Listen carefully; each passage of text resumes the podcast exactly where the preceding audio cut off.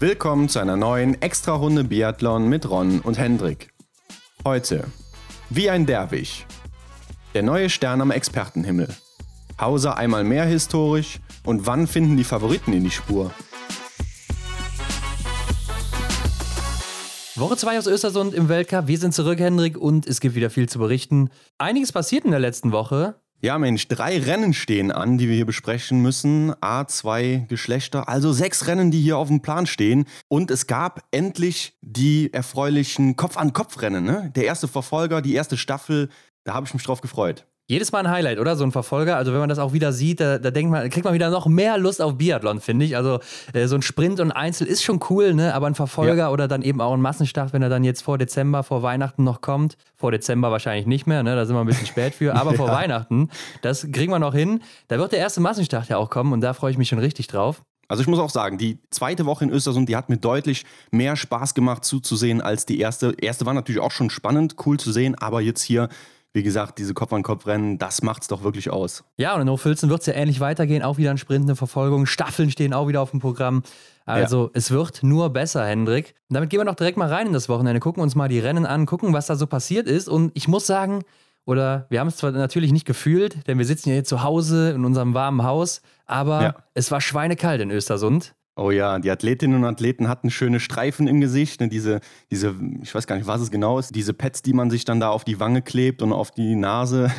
Sah teilweise sehr, sehr lustig aus, aber hat scheinbar die Daseinsberechtigung und äh, ja, hilft scheinbar. Ja, hilft auf jeden Fall und äh, ist auch anscheinend recht wichtig. Also ich habe da von einem Fall gelesen, Johannes Dahle, der hatte ja. wohl nach dem Sprint Frostbeulen im Gesicht und hat sich da mhm. wohl auch irgendwie am Ohr dabei verletzt auf der letzten Runde und hat sich dann auch ja, das, das Ohr oder wahrscheinlich sein Ohrläppchen, was dann aus der Mütze raushing, ist anscheinend abgefroren, mehr oder weniger. Aha. Und äh, blutet dauerhaft und ist irgendwie, also äh, schmerzt auch sehr. Und das merkst du halt auch erst, wenn es wieder warm wird, dann. Dann kommt so der Schmerz von diesen Frostbeulen. Mhm. Das ist dann auch nicht so nice, glaube ich, auch wenn du so Patches anhast. Und dann ja. gab es den Fall, dass sie dann in der Staffel dazu übergegangen sind, die Norweger, dass sie sich noch äh, am Tag vorher Handschuhe genäht haben doppelte, mhm. damit die Finger nicht einfrieren. War dann so eine Hauruck-Aktion noch am Abend vorher von den Athleten. Mhm, ja, bei Johannes Tinnis Bö konnte man sehen in der Staffel. Ne? Der hat auch so lange wie möglich noch in der ersten Runde die doppelten Handschuhe getragen. Hat sie dann erst am Schießstand weggeworfen. Ja, ich glaube, die Kälte darf man echt nicht unterschätzen. Ja, also im Fall von Johannes Dahle sieht man es ja eindeutig. Ne? Und da waren es ja teilweise minus 16 Grad. Und dann hast du noch Wind dazu in Östersund. Dann hast du noch den Fahrtwind in ja. der Abfahrt oder so. Also da mhm. wird es richtig kalt, wenn du dann auch noch im Schatten unterwegs bist. Oder da ist ja auch teilweise gar keine Sonne mehr. Äh, ne? Da ist ja um, um 3 Uhr geht da die Sonne unter. Also äh, die siehst du sowieso kaum. Da wird es nicht wirklich warm momentan. Und das haben die Athleten gemerkt. Und ich glaube, das werden wir jetzt auch in unserer Analyse sehen. Das hat sich in einigen Rennabschnitten gezeigt, gerade am Schießstand. Aber gucken wir doch mal rein. Es ging ja los am Donnerstag mit den Sprints der Frauen und der Männer. Die Frauen haben angefangen. Genau. Und das erste Mal dabei, Hendrik, Arndt Pfeiffer als Experte. Stimmt, das war ja noch die Neuigkeit an dem Wochenende, beziehungsweise in dieser Weltcup-Woche in Östersund Woche 2, die ARD am Start. Und genau, mit neuem Experten. Hat mir wirklich sehr gut gefallen. Also wie erwartet fast schon. Ja, wir hatten es äh, erwartet. Wir hatten ja auch schon ein bisschen was gehört hier und da mal. Laufzeiten hat er jetzt eingeführt, ne, mit Prozentabständen und so weiter. Ja. Finde ich auch wirklich sinnvoll, sowas zu machen. Ne? Und das sind auch jetzt mal so richtig sinnvolle Analysen, nicht immer diese Schießabstände oder was. Klar, die sind auch schon mal hier oder da interessant für die eine oder andere ja. Aktion.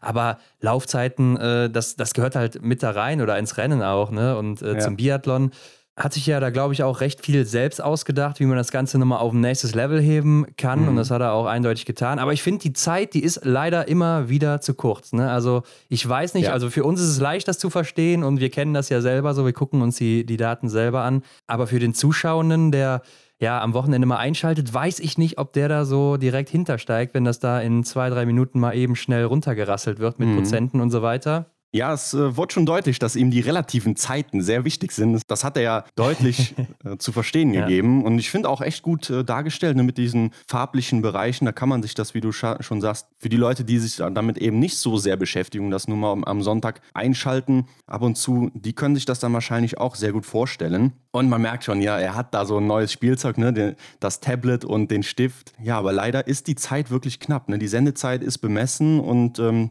Ich habe das Gefühl, er würde gerne mehr machen, aber äh, ja, ihm fehlt da die Zeit. Ja, auf jeden Fall fehlt ihm ja die Zeit. Müssen wir gar nicht drüber reden. Also, das ist äh, ein Thema, da, da brauchst du mehr als zwei, drei, vier, fünf Minuten, wenn überhaupt. Ja. Für, ähm, und er hat ja auch diese Hürden dann eingeführt, ne, in grün, gelb, rot. Das macht es, glaube ich, ein bisschen einfacher auch.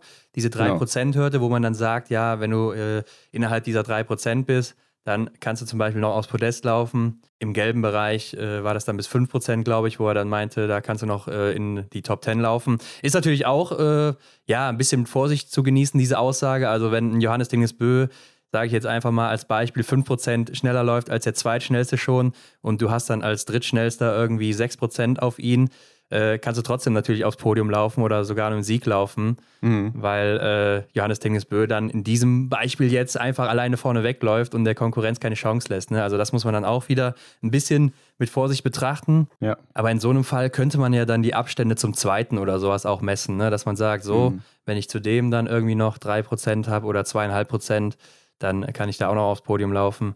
Aber ja, er macht es auf jeden Fall gut und ich fand, er hat es auch schon recht souverän gemacht, oder? Fürs erste Mal Fernsehen so richtig. ja, vor der Kamera, ne? Genau. Ja.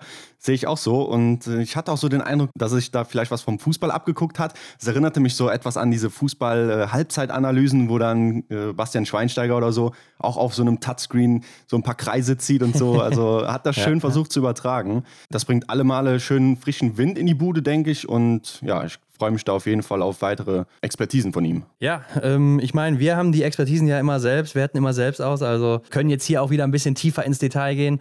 Sprint der Frauen, Hendrik, damit ging es los. Start Nummer 1, Elvira Oeberg, Start Nummer 111. Tyrell Eckhoff, also Spannung vom Anfang bis zum Ende. Anders kann man es nicht sagen. Und da gab es auch viele Fragen, warum startet denn Tyrell Eckhoff eigentlich so spät? Ja. Gute Athletinnen oder die besten Athletinnen dürfen ja immer wählen, ihre Gruppe, wo sie starten wollen. Aber im Fernsehen haben sie hier und da mal durchklingen lassen, dass sie angeblich kein Wahlrecht hat, weil sie momentan die schlechteste Norwegerin ist. Okay, ja, von den Punkten her. Mhm. Genau, äh, in den ersten beiden Rennen ja nicht viele Punkte gesammelt bisher, obwohl es äh, der beste Start seit ein paar Jahren bei ihr war. Aber hätte ich mir gar nicht so vorstellen können. Also als Gesamtweltcup-Siegerin sage ich doch trotzdem, ja, ich weiß, zu was die Frau imstande ist. Die hatte auch einen super Sommer, die hatte einen guten Herbst und so. Mhm. Äh, war läuferig auch in Schuschön ganz gut dabei schon. Also dann lasse ich die auch wählen oder vielleicht sogar auch als erste wählen auf jeden Fall. Aber ja. äh, wenn das hier der Grund gewesen ist, dann finde ich das schon echt verrückt, muss ich sagen. Habe auch zunächst gedacht, äh, weil sie letztes Jahr auch schon mal ein bisschen später gestartet ist, gerade in einigen Sprints, äh, habe ich gedacht, dass sie vielleicht extra weiter nach hinten wieder gegangen ist, weil sie mhm. vielleicht dann auch vom Kopf ein bisschen freier ist oder weiß, was sie schaffen muss oder so und nichts vorlegen muss. Ja, dieses Bild, was du jetzt beschrieben hast, das hat man ja auch schon immer wieder bei Johannes Tinis Bö gedacht, ne? dass der sich so als Gesamtweltcupsieger, als bester äh, Norweger da ja eigentlich äh, frei Schnauze alles rausnehmen kann, was er möchte. Und ja, meint man ja dann jetzt bei Tyrell Eckhoff auch, aber scheinbar war da irgendwas. Also auf jeden Fall konnte man nicht schon nach der Hälfte sagen, hier das Rennen ist gelaufen, denn Tyrell Eckhoff kam eben spät, aber konnte vorne überhaupt nichts anrichten. Auf dem Podest und ganz vorne steht Lisa Theresa Hauser. Ja, Lisa Theresa Hauser vor Elvira Oeberg und Hanna Sola. Und Elvira Oeberg mit zwei Fehlern, Hanna Sola mit einem Fehler. Und das Elvira Oeberg, nachdem sie einen Tag zuvor noch bei uns im Podcast war. Ne, wir haben am Freitag das Interview mit ihr rausgebracht, haben gefragt, ja. wann kommt denn mal dein erster Sieg? Ja, habe ich nicht schon fast gesehen. Aber dann kam Lisa Theresa Hauser dazwischen. Ja, ich war auch so mutig und habe sie auf 1 gesetzt im Tippspiel. Ja, ich auch. Ich habe ja. sie, hab sie echt zugetraut, aber ja.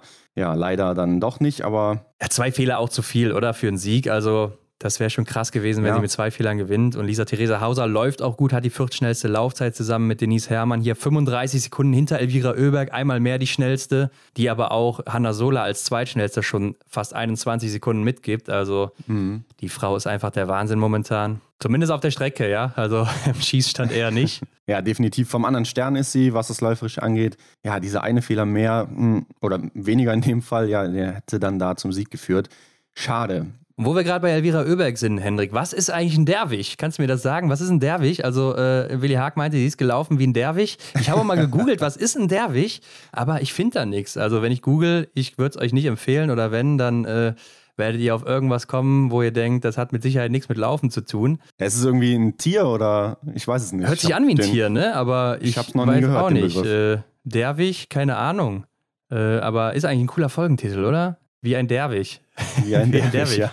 ja, wenn wir wissen, was es ist, dann können wir es vielleicht benutzen. Bei uns sagt man ja schon mal so wie der Teufel. Vielleicht hat das damit irgendwas zu tun. Wer weiß. Ja. Schauen wir gleich nochmal nach. Ja, oder im rheinischen Bereich wie der Deivel, ne? Aber ja, ja. Äh, Hm, ja, keine Ahnung. Auf jeden Fall, ja, Elvira Oeberg, die beste Laufzeit, obwohl sie ja auch Start Nummer 1 hatte. Und das, das muss man ja auch nochmal anmerken, denn sie ist noch recht jung, also hat noch vielleicht gar nicht so dieses Wissen, äh, wie muss ich auf der Strecke unbedingt laufen. Klar, es ist jetzt hier ihre Heimstrecke, da kennt sie sich natürlich aus. Ja. Aber auch erstmal das Alter finde ich dann schon bemerkenswert, dass sie mit der ersten Startnummer das beste Rennen läuft und dann auch, weil sie nicht weiß, wo die anderen gerade stehen, weil ich denke, viele Athleten und Athletinnen, die orientieren sich dann auch schon mal daran, ähm, mhm. wenn sie hören oder die Zwischenzeiten zugerufen bekommen. Das war bei ihr ja dann nicht der Fall, weil sie ja vorne alleine weggelaufen ist, als erste natürlich ja. auch ins Ziel gekommen ist. Muss ich schon sagen, Hut ab. Also läuferig ist sie einfach ein Talent. Da kann man ja nur daraus schließen, dass sie eben einfach ihr Rennen angegangen ja. ist, so wie sie es für richtig gehalten hat, denn es gab ja, wie du schon sagst, keine Referenzen. Ne? Äh, ja, ja. Das ist wirklich, wirklich Wahnsinn. Ja, das unterstreicht das Ganze nochmal, dass sie wirklich ähm, läuferisch das absolute Top-Niveau gerade hat. Aber Lisa Theresa Hauser macht ein perfektes Rennen am Schießstand und läuft damit ja auch ins gelbe Trikot, Hendrik.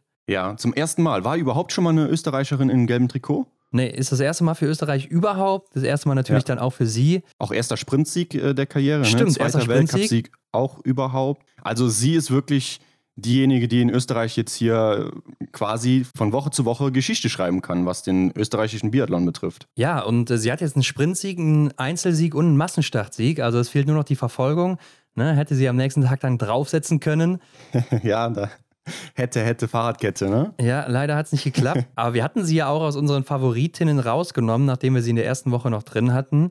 Ja. Äh, weil wir so gedacht haben, ja, ist läuferisch noch nicht so ganz in der Spur momentan. Ja, dann gucken wir halt bei den Sprintfavoritinnen auch meistens immer so auf die Laufzeiten oder wer auch vielleicht gerade im Sprintweltcup vorne mit dabei ist. Ja, natürlich auch die Komplexleistung, wie man immer so schön sagt, wird berücksichtigt. Ne? Und mhm. ähm, Tyrell Eckhoff musste zum Beispiel auch immer reinnehmen in die Sprintfavoritinnen, ganz klar. Wer letztes mhm. Jahr sieben oder acht Sprints, glaube ich, sieben waren es, glaube ich, gewinnt, ne, ja. hintereinander auch noch. Da müssen wir, glaube ich, nicht lange diskutieren, dass man die da mit reinnehmen muss. Und ich hatte ja gedacht, dass Lisa Theresa Hauser ja jetzt so erstmal schauen muss, ne, wo sie steht. Und das wird sie wahrscheinlich auch schon getan haben. Aber ich habe jetzt so langsam den Eindruck nach dem Wochenende von Woche zwei, dass sie ja den Aufwind aus der letzten Saison wirklich wieder aufnimmt ne? und dass sie jetzt wieder beflügelt wird. Und ich kann mir vorstellen, dass wir sie den ein oder anderen Renntag noch vorne sehen werden. Ja, glaube ich auch. Also echt souverän, gerade am Schießstand. Ne? 100 Prozent an diesem Wochenende, da kommen wir nachher auch ja. nochmal zu. Also es gefällt Aber mir richtig gut. Wirklich gut. Und Platz 3 muss ich auch mal gerade ansprechen. Hanna Sola entwickelt sich auch immer besser. Ne? Läuferig war sie ja schon immer top, jetzt auch am Schießstand ein bisschen souveräner geworden. Ne? Ich ja. bin immer noch äh, ein bisschen skeptisch. Ist es vielleicht Östersund, dass sie einfach gut liegt, weil sie da auch am Ende der letzten Saison gut war? Warten wir mal ab, wie das jetzt mhm. in Hochfilzen sich entwickelt. Aber momentan echt stark. Und Ginara Alimbeka war dahinter ja genauso. Ne? Also auch hier wieder alles getroffen, solide gelaufen mit der zehnten Laufzeit, also mit der ist auch zu rechnen. Und wahrscheinlich auch eine, die man da oben nicht so leicht wegkriegt. Genauso wie Franziska Preuß, die beste Deutsche auf Platz 5, Hendrik. Ja, stimmt. Also sie hält sich da auch echt gut, ähm, ist definitiv zurzeit die beste Deutsche. Siebte Laufzeit hat sie an dem Tag 36 Sekunden Rückstand auf Elvira Oeberg. Ja, wenn wir sie mal von der Spitze abrechnen, dann ist sie noch 16 Sekunden hinter Hanna Sola. Ähm, und auf jeden Fall auf Podestkurs, würde ich sagen. Im deutschen Team gab es ja noch eine kurzfristige Änderung. Anna Weidel, krankheitsbedingt äh, nicht gestartet. Ja, sehr schade für sie, weil sie sich ja auch gerade noch empfehlen muss, für den Weltcup-Kader dabei zu bleiben. Äh, ich ja. denke, dass sie aufgrund der Leistung in der ersten Woche weiter dabei ist. Jetzt mhm. auch noch Hülsen, also sollte sie wieder fit sein. Ne? Ansonsten wird sie wahrscheinlich schon ausgewechselt, definitiv. Aber ich glaube, wenn das nichts Schlimmeres ist und so hat sich angehört, dann wird sie wieder dabei sein. Ja, ähm, ja Franzi Preuß, wenn man sich auch mal dieses Paket anguckt, hier von der vierten Laufzeit mit Denise Herrmann, Lisa Theresa Hauser, 35 Sekunden etwa, bis zur achten Laufzeit 36,4 Sekunden von Anaïs Chevalier-Boucher. Also ja. super eng zusammen hier die Damen. Ja, das sind nur vier Sekunden. Ja, also die holen dann eher die Zeit wieder am Schießstand raus, wo dann eine Franzi Preuß oder eine Lisa Theresa Hauser auch oben mit dabei sind oder eben auch eine Hanna Oeberg, ne? Mhm. Einfach nur stark. Die ja dann auch, Hanna Oeberg auf Platz 11 gelandet ist, aber mit zwei Fehlern wieder, ne? War für mich auch eine der Favoritinnen, hab sie auch mit drin gehabt wieder, aber ist mhm. aktuell auch noch nicht so safe am Schießstand. Nee, kommt mir auch noch vor wie so eine kleine Wundertüte, kann ich noch nicht so gut einschätzen. Ja, also eben. Ja. hier und da traut man es ihr zu, aber ja, dann wird man doch auch schon mal wieder enttäuscht. Vor ihr aber noch zwei Deutsche, nämlich Denise Herrmann auf Rang 9 mit einem Fehler und Vanessa Vogt auf Rang 10 mit null Fehlern. Und Von Vanessa Vogt bin ich auch wirklich begeistert. Wie sie sich jetzt hier in der letzten Woche entwickelt hat, beziehungsweise auch schon über den Sommer hinweg. Aber jetzt hier im Winter sieht man es halt erst. Sie weiß auf jeden Fall, dass sie da oben angekommen ist, beziehungsweise im Team angekommen ist. Und ja, präsentiert sich einfach gut. Ja, klettert auch in den Laufzeiten immer wieder ein bisschen höher. Ne? Also jetzt 22. Laufzeit, eine Minute drei zurück. Auch nur drei Sekunden hinter Tiril Eckhoff. Klar, die hatte jetzt hier keinen guten Tag läuferisch, wie man sieht. Das ja. ist nicht normal für sie. Aber trotzdem, äh, das lässt sich auf jeden Fall sehen. Ist auch in einem Bereich von einer Lucy Schavatova, die auch immer sehr schnell ist. Schneller ja. als Lisa Vitozzi. Also hier echt ein gutes Rennen gemacht. Und klar, mit, mit, äh, zehn Treffern willst du natürlich auch irgendwo weiter nach vorne, aber ich glaube, es kommt dann eben mit der Zeit bei ihr. Und sie mhm. hat eine richtig gute letzte Runde hingelegt, ne? Ist da die acht schnellste gewesen, 17 Sekunden hinter Elvira Oeberg, klar, aber nur sechs Sekunden hinter Denise Herrmann, die die zweitschnellste letzte Runde hatte. Und das ist schon mal richtig gut. Ist dann auch schneller als eine Dorothea Viera, eine Ginara Alimbekova, eine Marketa Davidova, eine Julia Simon, eine Tyrell Eckhoff auf der letzten Runde schneller als eine Marta Olsby-Reuseland. Das war ein richtig gutes Rennen von ihr und damit ja auch die Olympianorm safe für sie. Steht zwar jetzt noch gar nicht so sehr im Fokus, ne, hat man ja oft in Interviews nach dem Rennen gehört, aber ich denke, das ist auf jeden Fall schon mal gut fürs Selbstbewusstsein da kann man drauf aufbauen. Dahinter Henrik Martha Holzby-Reuseland auf Rang 12, aber mit nur einem Fehler. Also Martha Holzby-Reuseland mit einem Fehler sehe ich eigentlich schon fast auf dem Podest. ja. An einem normalen Tag. Aber hier die 13. Laufzeit. Was ist da los bei ihr? Für mich so ein bisschen symbolisch für das ganze norwegische Team, sei es Männer, sei es Frauen. Ähm, ja. Am Schießstand mal top, mal ja, so lala. Also Flop kann man nicht sagen. Aber ähm, läuferisch geht es noch nicht so wirklich. Ne? Ob es auch vielleicht am Material liegt, also mit Sicherheit liegt es daran, wenn das ja. ganze Team noch nicht so in Fahrt kommt aber sicherlich auch irgendwie im Training andere Schwerpunkte gesetzt, sodass sie noch nicht wirklich drin sind. Aber ich glaube, die darfst du auch noch nicht abschreiben. Ne? Also jetzt äh, die nächsten Wochen oder nächsten Rennen wird sich das, glaube ich, auch langsam wieder anders ausbauen. Hier und da haben sie es ja dann schon mal angedeutet, aber ich ja. finde, das ist echt bezeichnend für das ganze Team und ist damit ja auch in dem Rennen hier die beste Norwegerin gewesen. Mhm, ja, das auf Rang 12. Ne? Also da stimme ich dir schon zu. Recht verhalten hier der Start auch in Woche 2 von den Damen und Herren aus Norwegen. Die Herren schauen wir uns natürlich gleich noch an. Ja, das Thema Material stand ja, glaube ich, auch tatsächlich dann im Raum, finden sich einfach noch nicht so zurecht.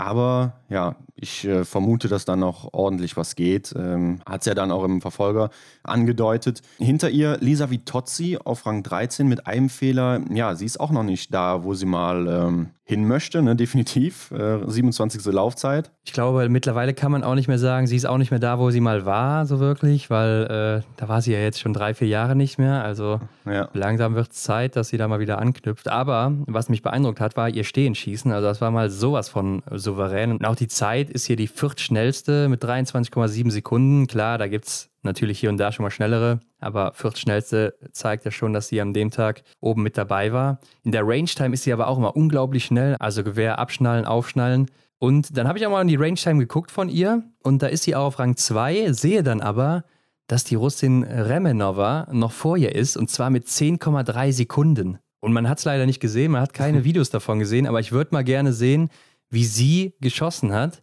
denn das muss ja unheimlich schnell gewesen sein. Ja, verblüfft mich gerade auch. Also es ist jetzt nicht so, dass ich das mitbekommen hätte. Ja, und vor allem auch, vielleicht wirft sie auch ihr Gewehr dann äh, dementsprechend spektakulär auf den Rücken, so wie Lukas Hofer oder so. Also das Schießen muss ja dann auch super schnell gehen, äh, vom ja. ersten bis zum letzten Schuss. Vielleicht auch mega schnell im Anschlag. Hat er nur einen Fehler geschossen, wird aber 82. Remenova. Also läuferig überhaupt nicht äh, am Start, aber am Schießstand, da kann sie allen anscheinend noch was zeigen. Äh, Würde ich mal gerne sehen, diese Bilder. Also wenn das mal ja. irgendwer sieht oder hat oder so. Vielleicht gibt es da ja auch irgendwas vom russischen Fernsehen, keine Ahnung. Mhm. Wäre cool zu sehen. Ja, ihre Teamkollegin, also wie Totzis Teamkollegin Dorothea Viera auf Platz 16 mit zwei Fehlern. Ja, die Dame, die weiß man auch noch nicht einzuordnen. Ne? 15. Laufzeit. Ja, ist weiter in ihrer Talfahrt unterwegs. Maketa Davidova 18. mit einem Fehler. Die Frau, die ja noch in Gelb unterwegs war, ist läuferig auch noch nicht da, wo sie eigentlich hingehört. Ne? 20. Mhm. Laufzeit, also eigentlich kennt man von ihr auch die Top 5 Laufzeiten, gerade im Sprint vorne immer mit dabei. Janina Hettich ist dann die nächste Deutsche auf Platz 25, aber auch mit null Fehlern. Ja, da, ja, da erwartet man ja eigentlich schon, dass sie in die Top 10 läuft. Das haut rein. Das ist auch ihr Anspruch. Ne? Hat sie auch deutlich gemacht. Aber mit null Fehlern auf Rang 25. 59. Laufzeit hier, eine Minute 36 Rückstand. Also das ist schon ordentlich was, was da noch ähm, aufzuholen ist. Aber ja, der Winter ist noch jung, ne? Ja, klar. Also äh, ein, die hat ja auch selber gesagt nach der Staffel, dass sie läuferisch an diesem Wochenende nicht gut in Form war und äh, sich auch überhaupt nicht gut fühlt. Aber 1,36 ist wirklich schon krass. Dahinter ist übrigens noch Ida Lien, die die schnellste Norwegerin war auch an dem Tag, ne? Neunte Laufzeit. Ja, stimmt. Sogar noch vor Martha als Bireuseland in der Loipe gewesen. Ja, und dann auf 32 findet man eben Tiril Eckhoff mit zwei Fehlern mal wieder. Ah, das sieht doch einfach überhaupt nicht souverän aus, so auf der Strecke. Die Körpersprache, die Gesichtsmimik, finde ich einfach. Da sah das letzte Jahr schon deutlich besser aus, oder? Ja, Stand jetzt würde ich denken, sie hat hier irgendwie ihre Zwillingsschwester eingesetzt. Also sie hat gesagt, komm, fahr du mal. Also ich weiß nicht, ob sie eine hat, aber stelle ich mir jetzt so vor. ich glaube nicht, Weil Hendrik. Eine Minute auf Platz 1 der Laufzeiten, das ist natürlich schon viel. Und ja, sieht einfach aus wie ausgewechselt. Ja, und so langsam müsste sie jetzt auch in Fahrt kommen, damit sie dann auch ihren Negativtrend aus den letzten Jahren überbieten kann oder genau. da mal äh, wieder gleichziehen kann zumindest. Mhm. Ich habe noch eine Grafik gesehen, also ihr Verlauf bis jetzt ist noch im grünen Bereich, was, was sie betrifft. Äh, bis sie zum Sprint, ja? Genau, sie, müsste, ja. sie müsste dann jetzt langsam, also spätestens zu Hochfilzen, dann ihre Rakete zünden, diese berühmt-berüchtigte Rakete, die sie hat. Ja. Äh, und dann ist alles, alles tipptopp, ne? Aber das muss jetzt auch äh, passieren, sonst ist sie unter ihrem Niveau. Ja, aber sie hat letztes Jahr den ersten Verfolger gewonnen und da war sie natürlich dann auch direkt oben wieder mit dabei. Ja. Ist jetzt nicht der Fall gewesen, können wir schon mal vorwegnehmen, aber auf Platz 35, Hendrik, finden wir auch Ingrid Landmark-Tandrevold, bei der es auch noch nicht so läuft. Auch zwei Fehler, ja, ja ähnlich unterwegs wie Tiril Eckhoff. Sind ja auch die besten Freundinnen, anscheinend machen sie dann auch Synchronbiathlon mittlerweile. ja, Seelenverwandte, ne? die sprechen sich äh, über Telepathie irgendwie ab, ich weiß es nicht. Schauen wir uns noch die letzte Deutsche an in diesem Bunde hier. 53. Platz, Vanessa Hinz mit zwei Fehlern, 46. Laufzeit. Da ist auch noch einiges zu machen. Ja, läuferig natürlich unterirdisch, muss man sagen. Äh, sie hat ja dann auch so ein bisschen erzählt, dass sie im Moment ihre Laufform sucht, die sie vor zwei Wochen in Obertiljach noch hatte. Ja. Aber wir haben ja die Ergebnisse da gesehen. In Obertiljach war auch nicht wirklich über, überzeugend. Also da war sie auch schon so 3% hinter Franzi Preuß, was schon mhm. sehr viel ist dann bist du natürlich dann auch 5, 6, 7, 8 Prozent hinter einer Elvira Oeberg. Also ja, bin ich mal gespannt, ob da noch was geht. Denn ich könnte mir vorstellen, dass ihr Platz auch so langsam anfängt zu wackeln, denn im IBU Cup mhm. geht es ja gut ab. Reden wir nachher noch drüber. Stimmt, ja, sollten wir auch auf jeden Fall mal ansprechen. Also da zeigt sich die deutsche Mannschaft auch, also sowohl bei den Damen als auch bei den Herren ja. wirklich gut. Da kommt Druck von unten und ja, sehe ich auch so. Also da sägt vielleicht die ein oder andere schon am Stuhlbeinchen. ist schon leicht angesägt, also sitzt sich wahrscheinlich schon nicht mehr so gut. Auf Platz 48, Hendrik, ist aber noch Julia Simon mit vier Fehlern. Also sie ist ja echt auch wieder unterwegs wie im letzten Jahr. Ne? Man weiß nicht, was bei ihr rauskommt am Ende, ja. äh, wo sie läuferisch landet, wo sie am Schießstand unterwegs ist. Vier mhm. Fehler natürlich enorm. Also ja, das ist das alte Lied. Das 60 Prozent Trefferleistung, ja, es ist das alte Lied. Genau. Ähm, war ja auch in der Vorbereitung noch gut, ne? Im Blink-Festival hat sie ja auch noch da gewonnen teilweise oder war auch vorne mit dabei. In Schuschön mhm. auch vorne mit dabei gewesen. Hat sie auch noch gewonnen, den Sprint. Und jetzt läuft es schon wieder nicht. Und genauso Platz 100, Paulina Fialkova mit fünf Fehlern sogar die kann man ja auch schon fast abschreiben. Also da kommt ja auch gar nichts mehr. Nee, du hattest sie ja immer mal wieder noch auf dem Zettel, zumindest im, im Gedächtnis. Ja. Nicht im Tippspiel, nicht, nicht auf dem Tippspielzettel, aber ja, scheinbar kommt da wirklich nicht mehr so viel. Wir werden sie weiter beobachten. Okay, und damit ging es dann auch in den Sprint der Herren. Für mich der große Favorit Sebastian Samuelsson und der setzt sich hier auch einmal wieder durch, Hendrik. Erster Platz mit einem Fehler sogar. Deutlich der schnellste in der Laufzeit und zwar in fast jeder Runde. Und seine letzte Runde war einfach abartig, muss man schon sagen, wie er da selbst seinem Teamkollegen Martin Ponzeleoma elf Sekunden mitgibt oder auch Canton Fiormaillet. Also der ist im Moment auf einer eigenen Welle unterwegs. Mhm. Und es macht einfach Spaß, ihm zuzugucken, oder? Ja, da stimme ich dir absolut zu. Also es ist wirklich eine Freude, ihm zuzusehen, äh, gerade auch so letzte Runde oder so, wenn es dann Mann gegen Mann geht, was wir ja dann dieses Wochenende gesehen haben. Ja, er hat einfach eine Körpersprache, wie wir letzte Woche schon mal gesagt hatten, das ist einfach ja, super schön anzuschauen. Ja, und das war ja auch die Rückkehr des Christian Dexner für dieses Jahr das erste Mal.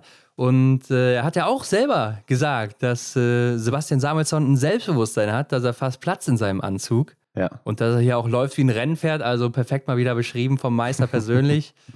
ähm, ja, ein Kraftpaket ist er einfach und er strahlt die Körpersprache aus, die ein Gewinner ausstrahlen muss, meiner Meinung nach. Genau, aber äh, Sebastian Samuelsson ja genauso, ne? genauso ist es, ja. okay. Ja, hinter ihm Emilien Jacquelin aus Frankreich, gefolgt von Teamkollege Quentin Fiormaillet, beide mit einem Fehler. Und ja, das spiegelt sich auch in der Laufzeit wieder, denn hier ist dieselbe Reihenfolge angesagt. Kriegen hier 20 Sekunden, Quentin Fiomayer sogar 22 Sekunden auf Sebastian Samuelsson oder von Sebastian Samuelsson. Ja, ist einfach nur der Wahnsinn. Äh, Emilien Jacquelin war ja, ist aber auch sehr gut unterwegs, ne? Haben wir ja letzte Woche auch schon gesagt. Trotz ja. Verletzungen, einfach Wahnsinn, was er da äh, abreißt momentan. Aber ja, keiner kommt an den Schweden ran. Und die beiden, also Jacqueline und Fiormaillet, ja auch quasi synchron unterwegs, so. Also äh, Fiormaillet steht ihm ja kaum nach. Ja, sie haben ein sehr ähnliches Rennen gelaufen. Ja. Platz 4 finde ich auch interessant. Eduard Latipov äh, mit zehn Treffern ist auch so ein Mann, der immer gefährlicher wird von Rennen zu Rennen. Ja. Äh, entwickelt sich auch immer besser, also äh, überholt auch mittlerweile, oder ich würde sagen, er hat es schon getan, äh, Alexander Loginov als besten genau. Russen. Ja, ist jetzt bester Russe, der, der Latipov. Sehe ich auch so. Und bester Norweger ist äh, hier mal wieder Vettel Sjostad Christiansen, der auch äh, einen guten Winter oder zumindest gut startet hier mit einem Fehler auch. Bisschen langsamer als die Franzosen mit der vierten Laufzeit. Äh, also man sieht auch, wo wir gerade die Laufzeit wieder ansprechen. In den Top 5 sind die vier besten Läufer. Nur Eduard Latipov schiebt sich eben noch vor Christiansen. Ja, da kann man sich wirklich sehr gut äh, orientieren, auch wenn man dann für nächste Woche den Sprint mal tippen muss oder möchte. Da kann man sich hier nochmal einen guten Einblick holen, wer denn da überhaupt so Favorit ist. Ne? Aber das macht äh, die Laufzeit echt gut deutlich. Hinter Christiansen finden wir auf Platz 6 Dollar und Greit. Null Fehler, ja, da habe ich nicht dran gezweifelt. Aber läuferisch 21. Laufzeit, da ist noch einiges zu machen. Ja, definitiv. Äh, geht schon ein bisschen bergauf, würde ich sagen, aber Klar, es ist noch nicht der Stola, den wir aus der letzten Saison kennen. Und es war auch dein letztes Rennen dann erstmal für das Wochenende. Musste sich ja dann krank abmelden. Ist nichts Schlimmes, ne? Hatte einen Hals ein bisschen zu ja. und äh, konnte dann nicht mehr im Verfolger starten, wo er ja für mich dann alleine schon durchs Schießen auch einer der Top 5 Anwärter ist. Ja, auf 20 Schuss muss man ihn da auch wirklich dann in die Top 5 auf jeden Fall mit reinnehmen. Er hätte jetzt 40 Sekunden Rückstand gehabt. Ich glaube, da wäre auch einiges gegangen, denn ich hätte auch hier dann eben von, von den vorherigen Läufern dann da Fehler erwartet. Schade für ihn. Platz 7, Lukas Hofer, der kommt auch so langsam zurück, habe ich das Gefühl. Null Fehler. Schauen wir uns das Laufen an. Da ist er auf Platz 27, eine Minute 6 zurück. Obwohl er ja noch Probleme hatte. Er verliert wohl unheimlich viel auf der letzten Runde. Also nach dem zweiten Schießen ist er 16 Sekunden hinter Samuelsson auf Platz 6, im Ziel dann 42 Sekunden hinter Samuelsson und Platz 7. Also wurde von Christiansen noch überholt und verliert circa 26 Sekunden hier auf den Schweden nochmal. Ja. Ja, Lukas Hofer haben wir letzte Woche drüber geredet. War er vielleicht krank? Äh, war er nicht? Er hatte wohl Schulterprobleme, hatte sich da irgendwie ja, ein Impingement oder eine Entzündung in der Sehne, Bizepssehne oder sowas geholt. Ja. Dann dadurch auch relativ viele Arztbesuche gehabt jetzt noch im letzten Monat und dann auch natürlich muskulär etwas abgebaut, weil du natürlich dann auch die Schulter nicht mehr belasten darfst, nicht trainieren kannst und so weiter. Dann ist mhm. er nochmal da drauf gefallen im Nachhinein. Also kein guter Monat für ihn. Da sieht man, wie schnell dann die Form auch wieder kippen kann. Ja, die letzte Zeit wahrscheinlich nicht optimal für ihn gelaufen. Kann man ja schon wieder vielleicht sogar Parallelen zu Franziska Preuß finden. Man hat ja da auch immer oft gesagt, wenn die mal gesund bleibt, ne, was ist ihr dann zuzutrauen? Ähm, Ähnliches kann man ja über Lukas Hofer sagen. Ne? Wenn der die Vorbereitung gut durchkommt, dann ist ihm auch mehr zuzutrauen als in den letzten Jahren. Ja, die letzten Jahre liefen allgemein nicht so, besonders bei ihm, gerade was die Vorbereitung anging, immer wieder mal krank gewesen, verletzt gewesen. Ja. Und er wird natürlich auch nicht jünger, muss man auch, muss man auch ja. einfach mal so sagen. So geht es jedem und jeder, genau. Und dann im Alter nochmal verletzt oder krank zu sein, ist natürlich auch nicht förderlich dann für die weitere Karriere. Aber dahinter auch Tajebö vor Johannes Tingnesbö, beide einen Fehler. Ungewohntes Bild auch hier, ähnlich wie bei den Damen mit Martha Olsby-Reuseland. Also wieder so dieses Symbol für die Norweger, bei denen es einfach noch nicht so wirklich läuft. Ja, sie kommen hier so gerade in die Top Ten rein. Tajebö ist mit der siebten Laufzeit noch ganz okay dabei. Äh, und Johannes Tinnisbö, von dem man natürlich eigentlich anderes erwartet, ist hier mit der zehnten Laufzeit unterwegs, kriegt 43 Sekunden von Sebastian Samuelsson. Das kennt man eigentlich umgekehrt, oder? Aus dem letzten Jahr. Definitiv. Also vielleicht nicht, dass Samuelsson Zehnter ist, aber dass Johannes Tinnisbö auf jeden Fall die besten Zeiten setzt. Ja. Und ähm, ja, das ist schon heftig. Ich habe jetzt schon erwartet, dass es in der zweiten Woche wieder ein Stückchen mehr nach vorne kommt. Mhm. Hat mich dann überrascht, dass es nicht so ist. Und ja, er, ich weiß nicht, so am Ski sieht es auch so aus, als würde er noch so ein bisschen schwanken im, im, Verhältnis zu sonst, wo er sonst gut unterwegs war oder fitter war. Ja. Äh, da bin ich auch mal gespannt, ob das wirklich noch in die richtige Richtung gehen kann bei ihm. Mhm. Noch sind wir ja früh in der Saison, ne? also da sollten wir ja. noch nichts übertreiben, aber so langsam muss er auch wieder in Fahrt kommen, glaube ich. Ja, und Arndt hatte ihn ja auch als Experten in seiner Analyse zwischen. Wo er dann da das Liegenschießen beobachtet hatte und gezeigt hat, wo hier und da noch ja einiges zu verbessern ist in Augen von Arndt. Er ist wirklich viel in Bewegung auf der Matte noch. Das sieht man wirklich gut. Hat Arndt echt mal gut deutlich gemacht, wie das so aussieht bei ihm. Da achtet man vielleicht gar nicht so sehr drauf während des Rennens. Ja, mir ist schon mal aufgefallen, dass er sehr lange braucht bis zum ersten Schuss häufig. Also, dass er da echt noch drei, vier Mal hin und her rüttelt oder so. Gerade auch im Stehendanschlag macht er das. Aber wenn er dann loslegt, dann geht es eben ab wie die Feuerwehr meistens. Ähm, Im Idealfall trifft er dann natürlich auch, was aber ja auch mhm. nicht immer so gut geklappt hat. Und mit einem Fehler muss man ja auch echt sagen, da gehst du eigentlich davon aus, er läuft hier um den Sieg. Oder ja, holt klar. sich sicher den Sieg vielleicht sogar ja, hier ziehen wir jetzt wieder den Vergleich zu Samuelsson, der ja gleiche Fehleranzahl hatte. Und Johannes Bö ist einfach 50 Sekunden äh, langsamer im Ziel. Also, das ist ja ein sehr, sehr ungewöhnliches Bild und gilt auf jeden Fall für ihn zu, zu verbessern. Bester Deutscher, Johannes Kühn mit einem Fehler auf Platz 12 und der war sichtlich gerührt danach,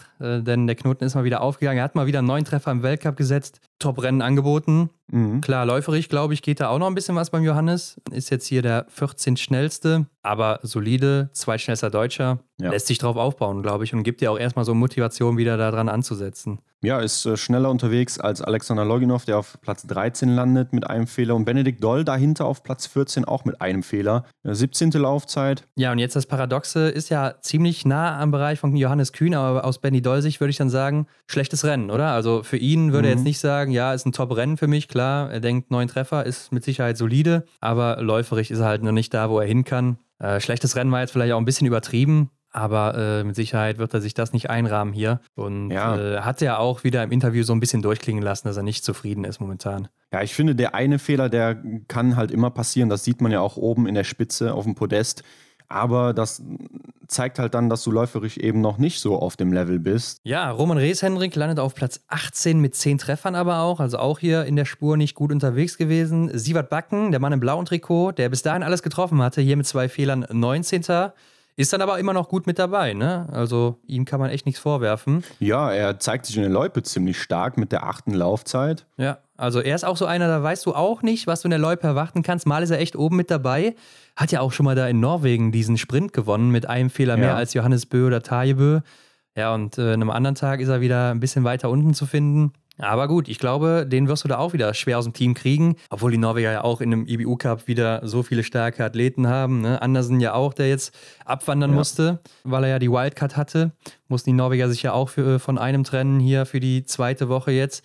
Hat er auch wieder gewonnen. Also Wahnsinn. Und Hendrik Simon Detieu, der Mann im zweiten gelben Trikot, denn es gab ja zwei an diesem Tag. Das war das Besondere, ja. Äh, 23. mit zwei Fehlern. Ja, war er vielleicht ein bisschen nervös? Man weiß es nicht. Ja, vielleicht macht das was, ne? Dieses gelbe Trikot, wenn man das zum ersten Mal trägt. Könnte ich mir schon vorstellen, das ja, definitiv. Ist dann doch ein besonderer Tag. Philipp Horn auf Platz 30, der nächste Deutsche mit einem Fehler. 33. Laufzeit noch vor Roman Rees. Oh, nur ganz, ganz knapp, ne? Sehe ich gerade. ja, ein Zehntel, ne? Aber ähm, ja, ist auch nicht der Philipp Horn, den man kennt läuferig. Also da ist bei ihm noch ordentlich Luft nach oben. Ein super Rennen hat sich Philipp Navrat vermasselt, muss man schon sagen. 38. Platz und drei Fehler im stehenden Anschlag. Sonst ist er sauber geblieben, hat die elfte Laufzeit, also da wäre was drin gewesen mit einer sauberen Schießleistung, aber ja dann diese drei Scheiben, die nicht fallen wollten. Ja, hat mir richtig gut gefallen. Ne? Zweite Runde setzt er die beste Laufzeit, ganz knapp vor Sebastian Samuelsson. Vielleicht ein bisschen zu viel investiert auf der zweiten Runde, sodass dann eben die drei Fehler gefallen sind. Vielleicht wären sie aber auch so oder so gefallen. Ja. Und ja, schade. Drei Fehler ist natürlich dann doch am Ende viel zu viel und macht es dann ja wieder blöd für die Verfolgung, ne? da wieder vorne reinzulaufen. Eine Minute 36 Rückstand ist dann schon etwas viel. Da fragt man sich, was ist da überhaupt noch drin? Da muss schon alles perfekt laufen, damit du noch vorne mit reinlaufen kannst in die Top 10 oder sowas. Und Johannes Dahle, der Mann, der Probleme mit seinen Ohren hatte, hier 40. geworden mit zwei ja. Fehlern, läuferig auch nicht zurechtgekommen. Und da ist dann auch so ein Fall, wo ich sage, ja, hat mit Sicherheit dann auch mit der Kälte zu tun. Mhm. Eric Lesser auf Platz 48 mit drei Fehlern, muss man glaube ich auch nicht viel zu sagen. Das war dann auch der letzte deutsche Hendrik. Und damit ging es dann in den nächsten Tag. Genau, es stand die Verfolgung der Damen an und die schauen wir uns jetzt an. Und im Verfolger der Damen sehen wir ganz oben ein bekanntes Gesicht oder einen bekannten Namen, besser gesagt. Martha Olsby-Reuseland mit einem Fehler gewinnt sie hier ihr erstes Saisonrennen. Übrigens der zweite Verfolger hintereinander, den sie jetzt in Östersund gewinnt, denn sie hat ja auch den letzten mhm. in im März gewonnen zum Saisonabschluss. Und ja. äh, hinter ihr Anaïs Biscon mit 20 Treffern und dahinter Anaïs Chevalier-Boucher mit 19 Treffern. Ja, Martha aus Reuseland klopft auf jeden Fall oben an der Liste der Gesamtweltcup-Führenden an. Sie ist heiß aufs gelbe Trikot, ne? Hat ja letzte Saison auch schon einige Rennen daran bestritten und ja, der erste Fingerzeig dass sie auch äh, dran teilhaben möchte. Ja, ich bin mir nur noch nicht ganz so sicher, ob sie schon konstant genug ist dafür. Also so im Sprint haben wir es eben schon gesagt, da war sie ja noch nicht so solide unterwegs, gerade läuferig. Jetzt war sie ja. hier wieder top unterwegs, ne? Zweitbeste an dem Tag, aber auch nur ein Wimpernschlag hinter Anaïs Bescon. Also äh, mhm. vor allem, wenn man bedenkt, dass Marta Olsby-Reuseland noch ins Ziel getrudelt ist mit Armen hoch und Anaïs Bescon ja. dann noch sprinten musste, kann man sagen, dass Marta Olsby-Reuseland auch die beste Frau des Tages war oder die schnellste. Und äh, in der Laufzeit ist sie auch nochmal die viertschnellste. Ähm, übrigens Laufzeit, hier nämlich die schnellste Justine Breisas Boucher, die die Serie von Elvira Oeberg endlich mal bricht. Oder was heißt endlich, aber äh, sie hat es auf jeden Fall geschafft.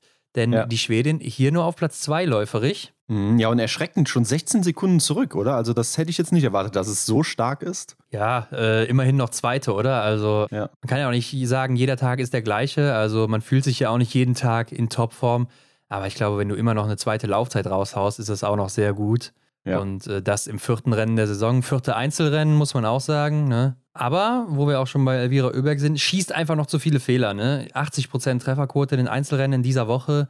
Hier auch wieder vier Fehler geschossen. Ja, dann kannst du auch nicht vorne angreifen. Auch wenn sie fast jede Runde ja wieder vorne rangelaufen ist. Ja, wirklich äh, verrückt, wie sie das immer wieder noch schafft dann. Aber ja, am Schießstand muss einfach laufen. Das ist gerade noch nicht so der Fall. Und da gab es dann auch die Frage, die hat uns jemand bei Instagram gestellt, warum denn eigentlich immer die jüngeren Geschwister, oder häufig ist es zumindest so im Sport, dass die jüngeren Geschwister besser sind als die älteren. Bei den Bös ist es ja auch so, ne? Die Bös, Foucault, ne? Simon Foucault, Martin Foucault. Stimmt. Ist mhm. auch der Jüngere gewesen. Dann bei den Öbergs ist es vielleicht noch nicht so, aber es sieht zumindest danach aus, dass es könnte es so kommen. Also läuferisch ist sie auf jeden Fall ja schon stärker. Ja.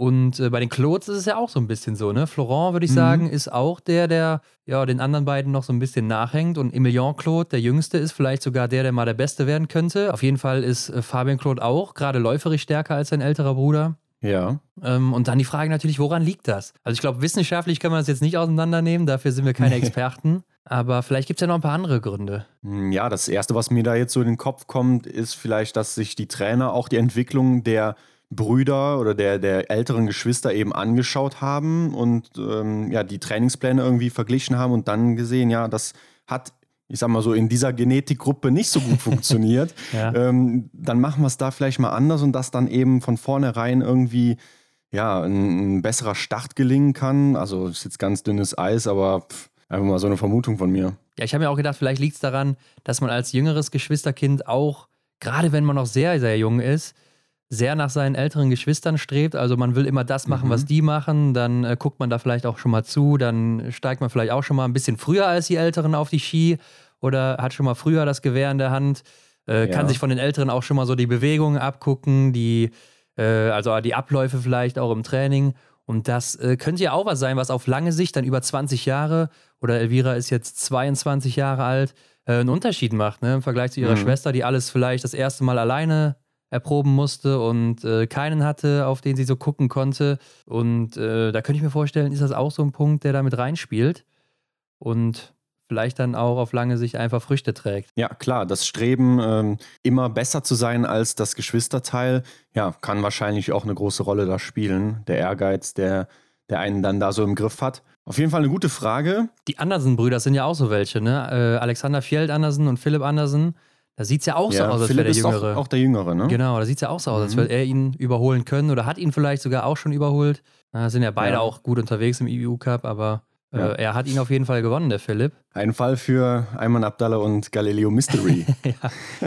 ja, vielleicht. Ja, aber nochmal zurück zum Verfolger. Es war ja wirklich spannend bis zum letzten Schießen. Ne? Da gingen sechs Damen an den Start, an den Schießstand, äh, gleichzeitig auf die Matte.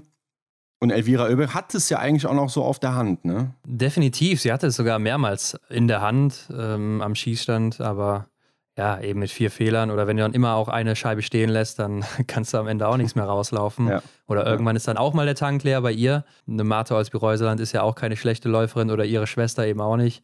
Von daher. Mhm. Aber ich glaube, wir müssen auch mal über Lisa Theresa Hauser sprechen, die Siegerin ja, aus dem Sprint im gelben Trikot unterwegs gewesen jetzt. Mhm. 20 Treffer gesetzt, also perfektes Rennen mal wieder am Schießstand, auch am Wochenende alles getroffen. Zumindest in den Einzelrennen. Konnte sich übrigens in der Staffel schonen, denn die österreichische Staffel wurde überrundet und mhm. sie konnte dann eben gar nicht mehr starten hier.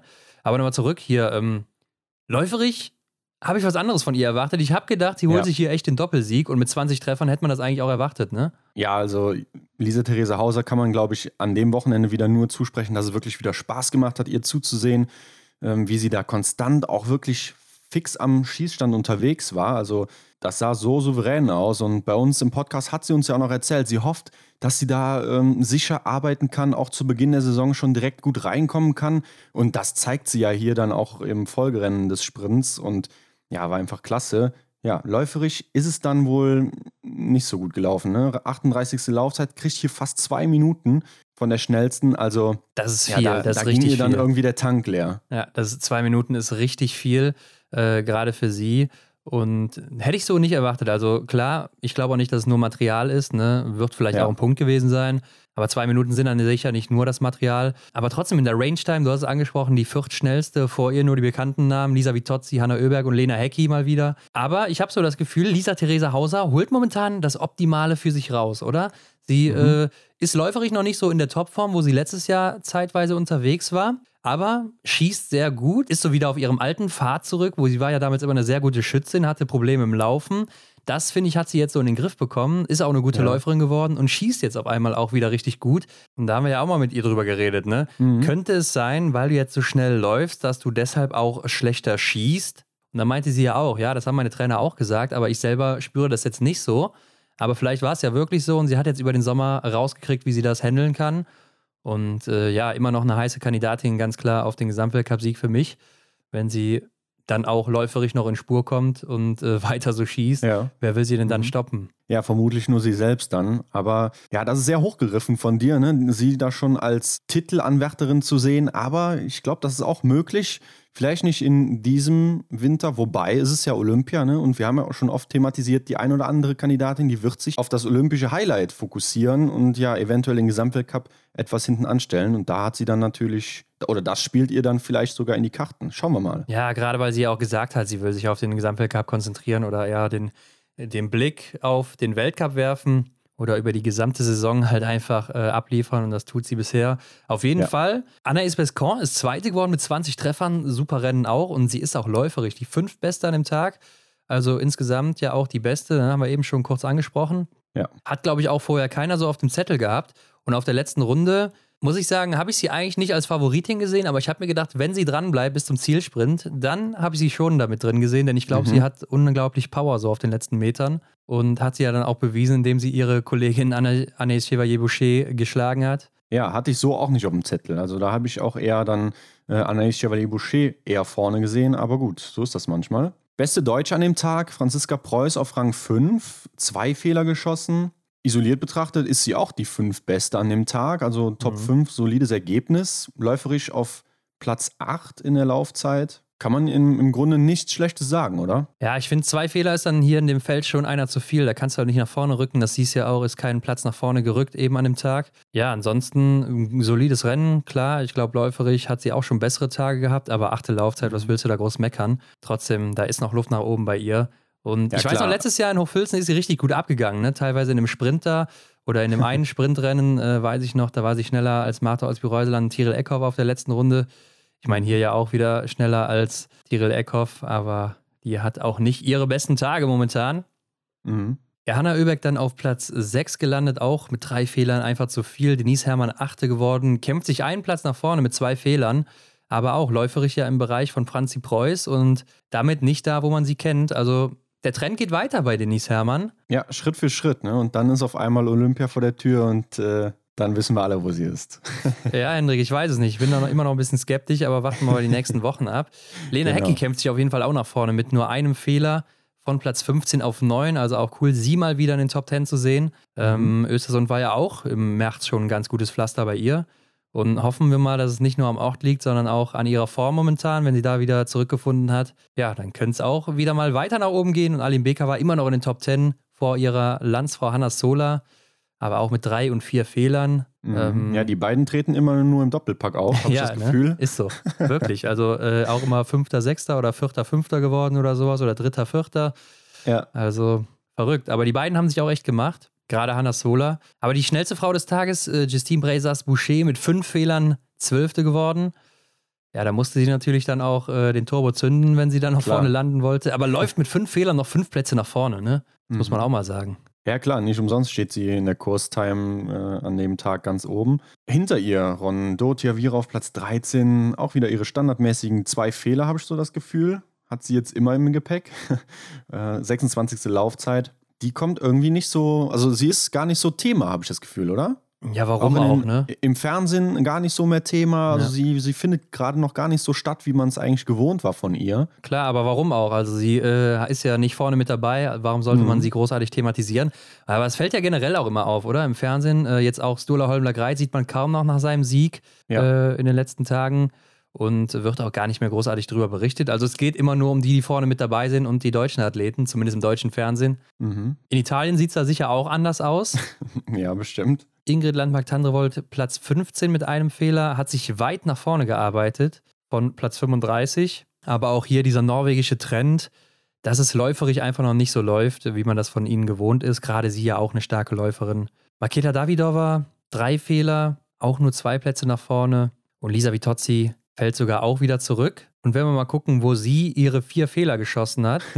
ja, da war das Rennen früh vorbei, oder? Dann sind es also mal wieder drei im ersten ja. Liegendanschlag und äh, danach läuft es relativ gut. Im letzten dann eben noch einen.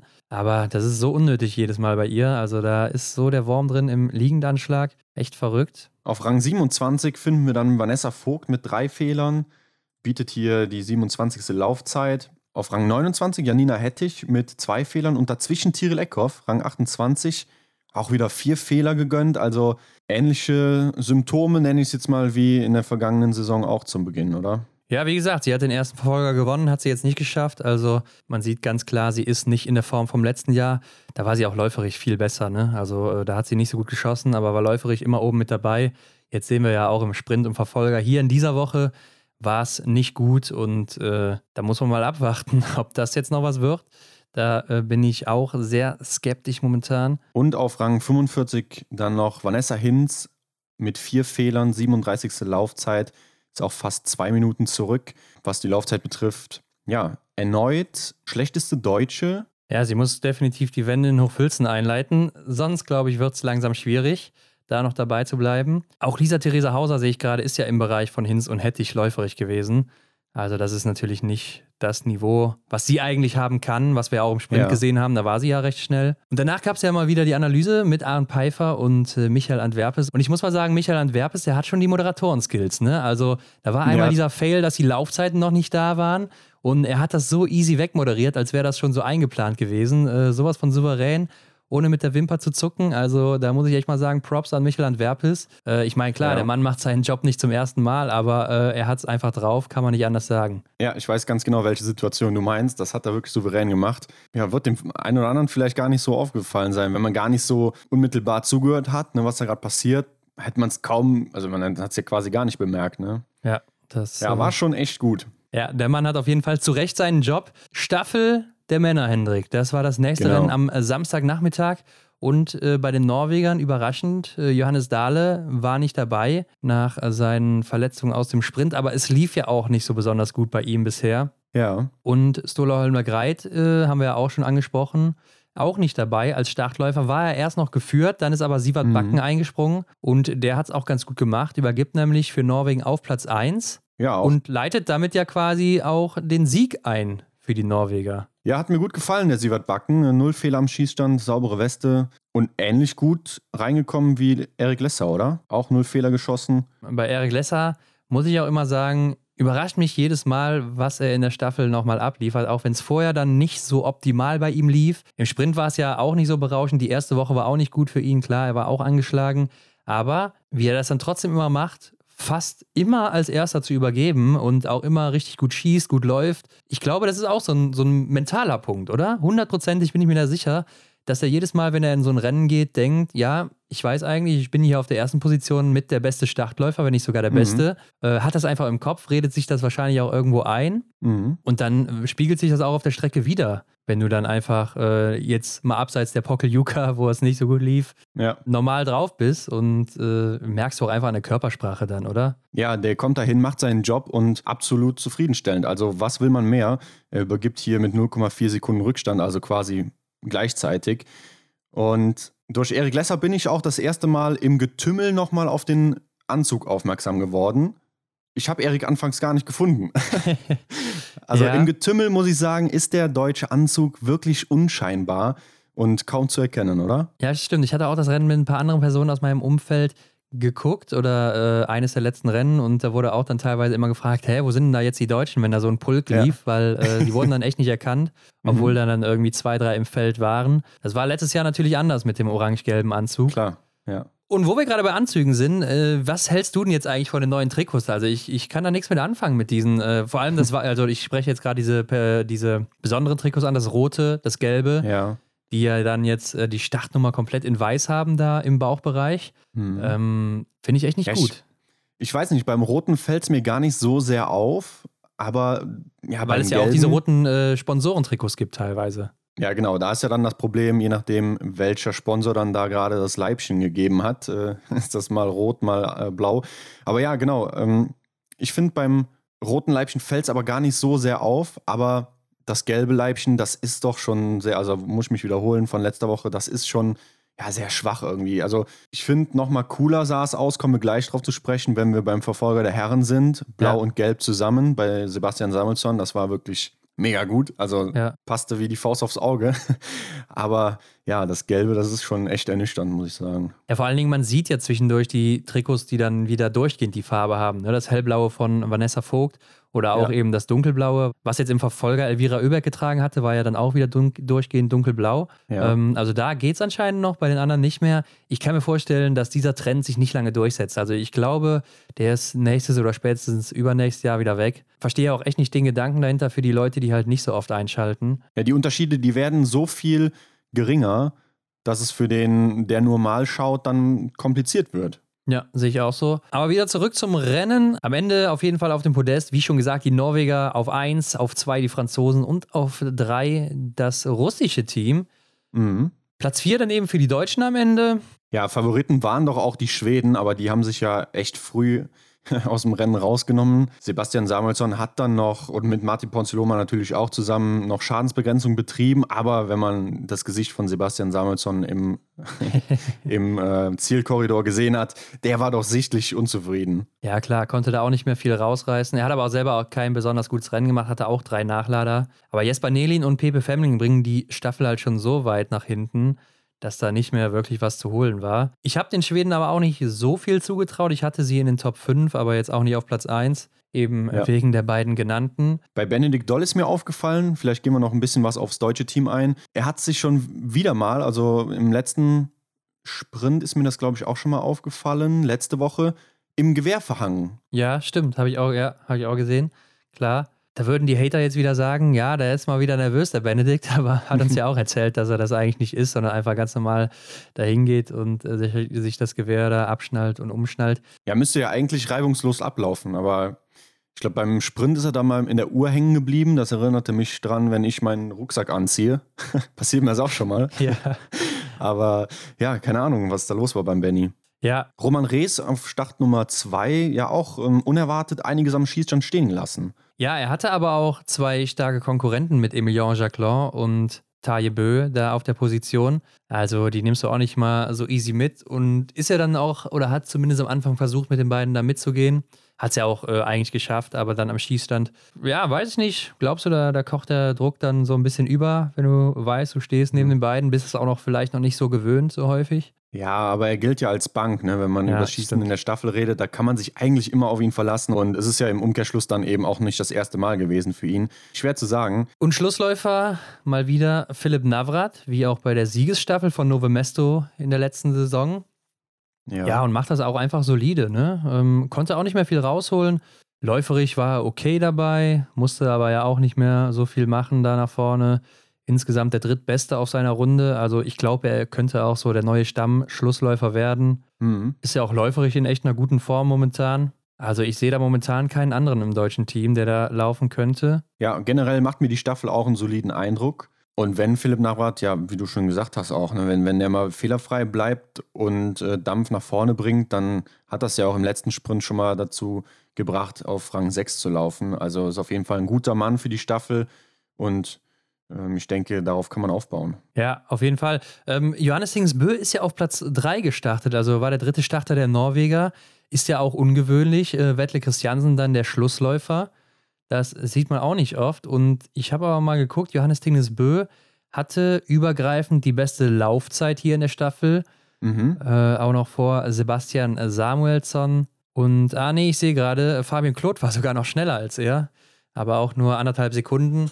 Ist natürlich auch immer schwierig, wenn du nicht den direkten Vergleich hast. Oder du kriegst ja auch nicht die Zwischenzeiten von Fabian Claude aus der ersten Runde äh, in deiner Runde, wenn du da als Dritter dran bist. Aber man sieht, ja. er ist oben wieder dran. Man sieht aber auch, dass zum Beispiel ein Alexander Loginov direkt hinter ihm ist. Und ich glaube, Johannes Hingsbö hat aber hier sicher so ein bisschen Selbstvertrauen tanken können, habe ich zumindest gedacht. Wenn man dann aber auf den Verfolger blickt, der am Tag darauf war, war das eher nicht so der Fall. Ja, gutes Stichwort. Schauen wir uns den Sonntag an. Und hier stand zu Beginn am Mittag die Staffel der Frauen an. Ich glaube, über das ganze Wochenende hat man, oder über die ganze Woche generell, hat man gehört, dass da französische Fans im Getümmel waren, im schwedischen Stadion. Und man kann festhalten, jetzt hier an, an dem Sonntag, es hat sich bis hierhin auf jeden Fall schon gelohnt, dass sie den Weg bis nach Schweden auf sich genommen haben. Also bis hierher einige Podestplätze gesehen und dann hier den Sieg der französischen Damen. Ja, und auch ziemlich souverän. Also mit Justine Brezas als Schlussläuferin, da müssen wir gleich auch noch drüber reden, vor der belarussischen Staffel und dahinter die Schweden,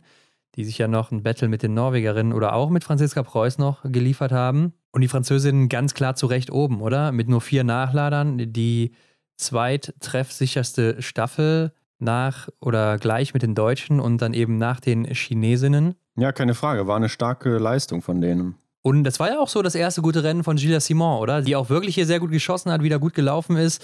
Also vielleicht hilft ihr das jetzt auch nochmal in Hochfilzen dann durchzustarten. Mhm, ja, leistet sich auch nur ein Nachlader, ist die zweitschnellste in ihrem Durchgang. Ja. Und ich glaube, es ist auch nicht verwunderlich, die zweitschnellste in ihrem Durchgang zu sein, wenn man sieht, wer da noch gelaufen ist, nämlich Elvira ja. Oeberg. Einmal mehr die schnellste, Hendrik, aber Sie hat 49 Sekunden Vorsprung vor Gilles Simon und das in einer Staffel in der kürzesten Distanz. Also einfach Wahnsinn, in was für einer Form sie ist.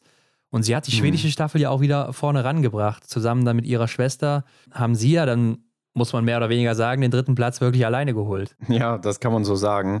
Also ich hatte auch den Eindruck, Elvira kassiert da eine nach dem anderen ein auf der letzten Runde, beziehungsweise generell auf, ihre, auf ihrem Durchgang. Das war wirklich wieder von einem anderen Stern. Ich hoffe, sie kann das in Hochfilzen weiter durchziehen, denn äh, ich glaube, das werden dann richtig interessante Rennen. Und ja, die Schlussläuferin der Franzosen, Justine Brezas, macht ein unglaubliches Rennen und macht ein unglaubliches Stehenschießen. Also das hatte schon leichte Spuren von Emilien Jacquelin, als sie dann einmal losgelegt hatte. Und ja. als sie alle getroffen hatte, hast du gesehen, wie sie gegrinst hat? Ja, genau, das wollte ich auch erwähnen. War ihr sichtlich angenehm, dass sie das geschafft hat. Ja, kann ich verstehen. Aber glaubst du, es war wegen dem Sieg oder glaubst du, es war, weil sie endlich mal wieder alles getroffen hat und dann in so einer Manier auch noch als Führende im Stehendanschlag? Ja, ich glaube, da kommt viel zusammen. Sowohl als auch, glaube ich, trifft es ganz gut. Ja, denke ich auch. Aber dieser Kampf äh, um dann eben Platz drei oder ja, doch, es ging ja doch noch ums Podium auch für Franzi Preuß, ne, die dann mit Marto als Reuseland zusammen auf die Jagd gegangen ist. Hanna Oeberg war auch mit dabei. Ja, aber die beiden waren ja 13 Sekunden hinter Hanna Oeberg bei der dritten Übergabe noch und haben sich aber beide noch relativ gut rangekämpft. Franzi ja auch nur einen Nachlader, aber konnte trotzdem nicht mit den beiden mithalten. Ich muss aber mal am Abschluss sagen, dass Schweden und Norwegen hier läuferisch schon einiges rausgeholt haben. Ne? Also man kann ja auch mal auf die Schießergebnisse gucken. Schweden mit zwei Strafrunden, Norwegen mit einer Strafrunde und dann trotzdem auf Platz drei und vier. Ja. Aber Tyrell Eckhoff war mal wieder nicht die schnellste auf ihrer Runde. Vier Sekunden hinter Anna ist Chevalier Boucher auf Startplatz 2. Also auch in einem Rennen, wo es dann ganz gut läuft, äh, kann sie noch nicht vorne mit angreifen. Ja, ich denke, das ist aber in einem Rahmen, der akzeptabel ist, wenn man nur vier Sekunden zurück ist. Wobei, ja, von Tyrell Eckhoff ist man halt einfach anderes gewöhnt. Ja, und es schlägt sich auch insgesamt in den Laufzeiten nieder. Also die Schwedinnen sind das schnellste Team hier in der Staffel. 50 Sekunden vor den Französinnen und 55 Sekunden vor den Norwegerinnen.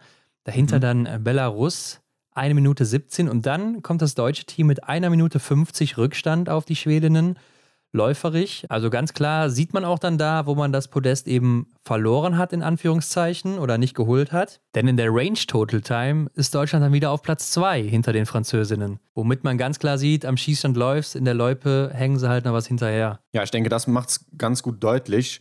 Im deutschen Team gab es auch eine Änderung. Vanessa Hinz ist nicht gestartet, beziehungsweise hat den Start gar nicht bekommen, denn Vanessa Vogt hat sich empfohlen und hat ihre Startposition eben dann für das Rennen übernommen und hat sich wirklich eindrucksvoll bewiesen, oder? Wie siehst du das? Sie ist fehlerfrei geblieben, hat sich Zeit genommen, ihren Rhythmus durchgezogen. Was will man mehr? Ja, vor allen Dingen im ersten Staffelrennen. Also ich glaube, da bist du schon noch mal ein bisschen angespannter als ganz einfach äh, in, in deinem zehnten oder in deinem zwanzigsten Staffelrennen, gerade dann auch im Weltcup, ist ja, ja, auch noch ihre erste richtige komplette Saison, bis hierhin zumindest. Und dann mit zehn Treffern da wegzugehen, läuferisch solide einfach gemacht, klar, ne, das ist so der Punkt. Da muss sie halt eben noch arbeiten, damit sie vorne mit reinlaufen kann. Aber unglaublich gut gemacht, also kann man ihr echt nichts vorwerfen.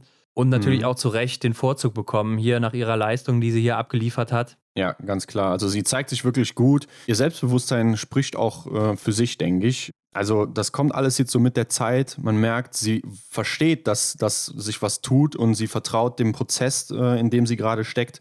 Also ich kann mir dann vorstellen, dass auch eben das deutsche Team oder die Trainer äh, in Zukunft auf Vanessa Vogt als Biathletin zurückgreifen. Ne? Also, dass sie äh, eine Nummer wird, die eben dann auch nicht mehr fehlen kann. Ja, werden wir sehen, wenn die Leistung stimmt. Aber äh, ich kann mir das auch gut vorstellen. Und ich glaube auch, sie ist auch eine, die mit den Aufgaben wächst.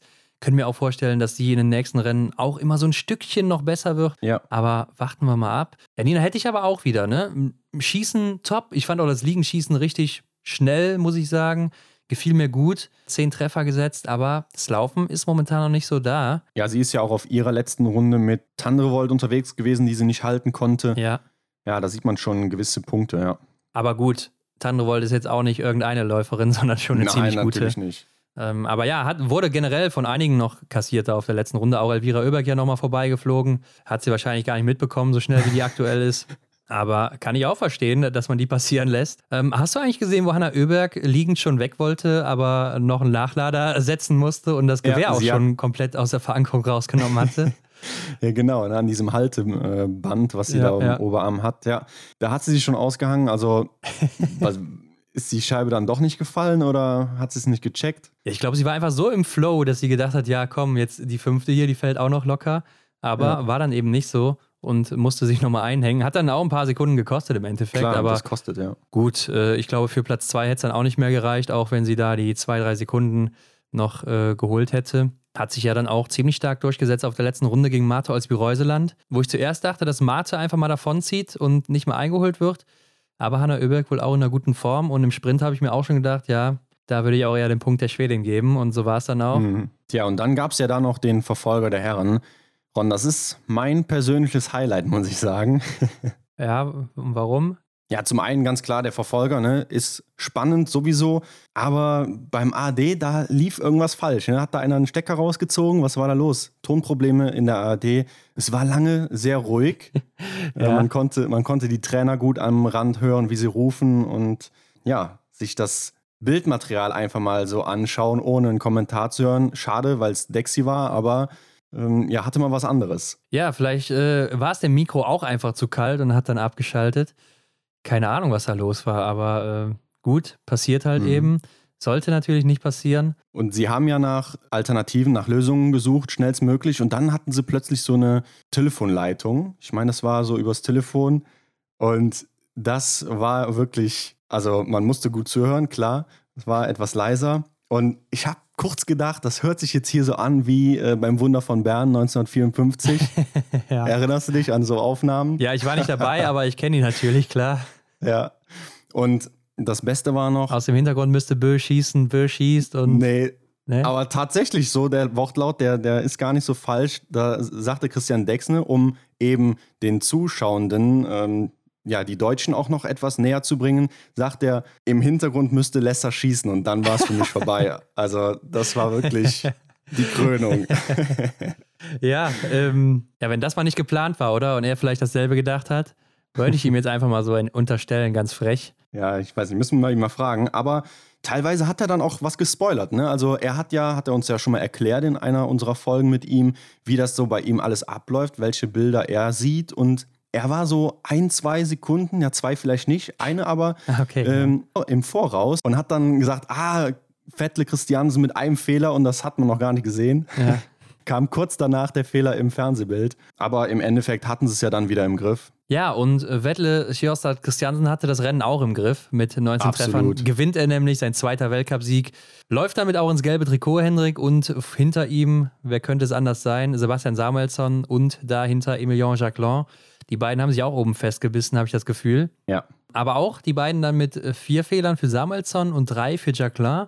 Schon sehr viel und Samuelsson ja bei jedem Schießen mit einem Fehler. Konstant den einen mitgenommen. Und nach dem zweiten Schießen habe ich eigentlich gedacht, das ist hier ein Selbstläufer jetzt für den Franzosen. Der setzt sich jetzt hier ab und lässt sich seiner Königsdisziplin, die es ja für ihn ist, nicht mehr was vormachen. Aber ja, ist ja dann doch nicht mehr, oder doch nicht ganz so einfach geworden für ihn. Ja, ich denke, er wollte auch einfach sein Weltmeisterschaftsrennen wiederholen. Ganz klar wird er das auch jedes Mal im Kopf haben, wenn er das, äh, wenn er in eine Verfolgung geht und auch vorne mit dabei ist. Und du hast natürlich auch den Move von ihm gesehen, als er sich zwischendurch nochmal die, die äh, Skischuhe binden musste, ne? als sein Schnürriemen da locker war. Ja. Aber auch lustig, wie Samuelsson ihm da so hinterher guckt dann die ganze Zeit, um zu sehen, was der da jetzt macht oder was der da hat. Ja, äh, ja ist ja, auch so ein, so ein klassischer Martin Foucault-Move, so ein bisschen. Klar, er hat es nicht so gemacht, aber er hat ja auch schon mal gerne das Tempo rausgenommen oder ist da provokant dann an die Seite gelaufen, damit die anderen mal vorlaufen oder so. Ja. Und äh, ich finde auch bei Jacqueline sieht man immer wieder so diese Handschrift von Martin Foucault, ne? Sei es, mhm. weil er ihm früher halt zugeguckt hat oder auch eben, weil die zusammen trainieren oder tra trainiert haben.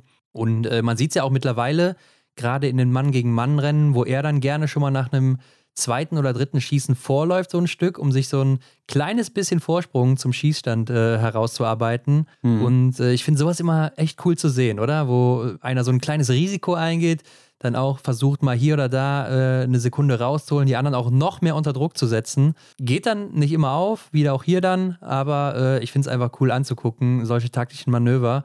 Und das macht so ein Rennen erst richtig aus, oder? Hm, ich weiß ganz genau, was du meinst. Sehe ich auch so. Also das macht es dann wirklich aus.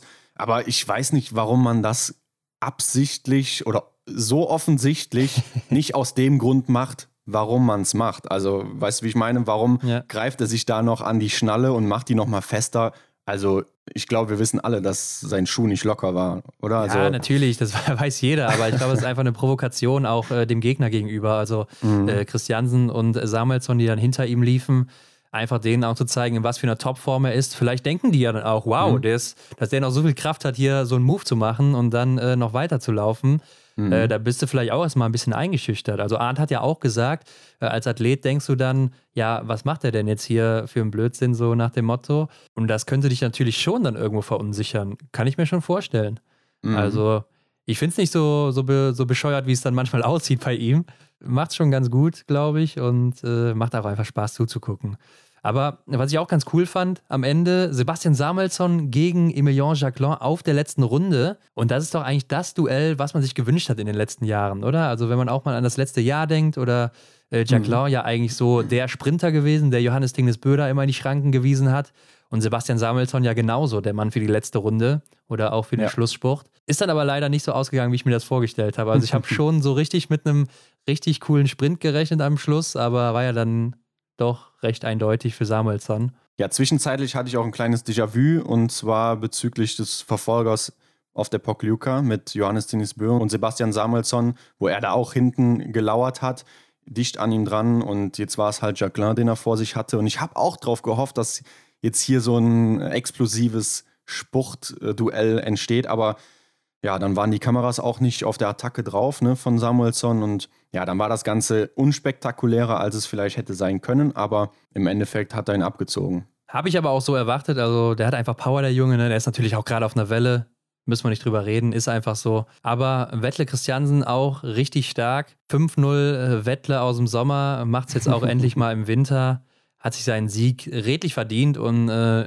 ich finde, er ist auch so ein Typ, er kann so nix mega gut, aber alles ziemlich gut. Also ähm, mhm. er ist ein solider Schütze, er ist echt ein solider Läufer. Okay, er ist vielleicht einer der besten Sprinter, könnte man sagen.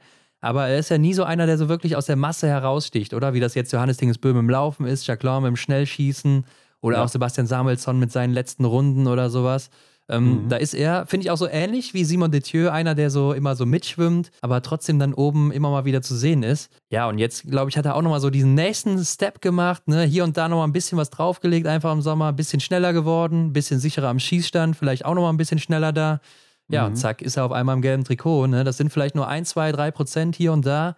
Und die machen dann so einen Unterschied aus und äh, er ist auf einmal der beste Mann im Weltcup. Ja, also ich sehe da auch gewisse Parallelen zu Mato als Reusland. Sie ist vielleicht nicht ganz so weit äh, unterm Radar wie die Jungs, die du jetzt angesprochen hattest, aber sie ist ja auch einfach eine komplette Athletin und so sehe ich Christiansen auch eben als kompletten Athlet, als äh, guten Biathleten eben. Ja, ich bin nur bei ihm noch skeptisch, ob er es halt durchziehen kann oder vielleicht ja äh, jetzt auch mal einbricht in der nächsten Zeit oder mal dann so Phasen hat, wo er dann irgendwie mal 40., 50. wieder wird. Aber wenn das nicht der Fall ist, und da wurde er auch darauf angesprochen auf der Pressekonferenz, ob er denn jetzt auch um den Gesamtweltcup mitkämpfen will. Und dann hat er gesagt, ja, wir fokussieren uns eher auf Olympia hier in Norwegen und mhm. werden dann natürlich einige Weltcups auslassen. Aber wenn ich im Kampf bin um das gelbe Trikot, dann kann ich hier keinen Weltcup überspringen und war ja dementsprechend auch schon eine ziemliche Ansage, wie ich finde. Ja, den sollte man echt im Auge behalten. Also ich kann mir auch vorstellen, dass sich so eine Planung dann vielleicht doch dann nochmal ändert. Also auch wenn der persönliche Bezug zum Weltcup einfach größer ist als einer olympischen Medaille.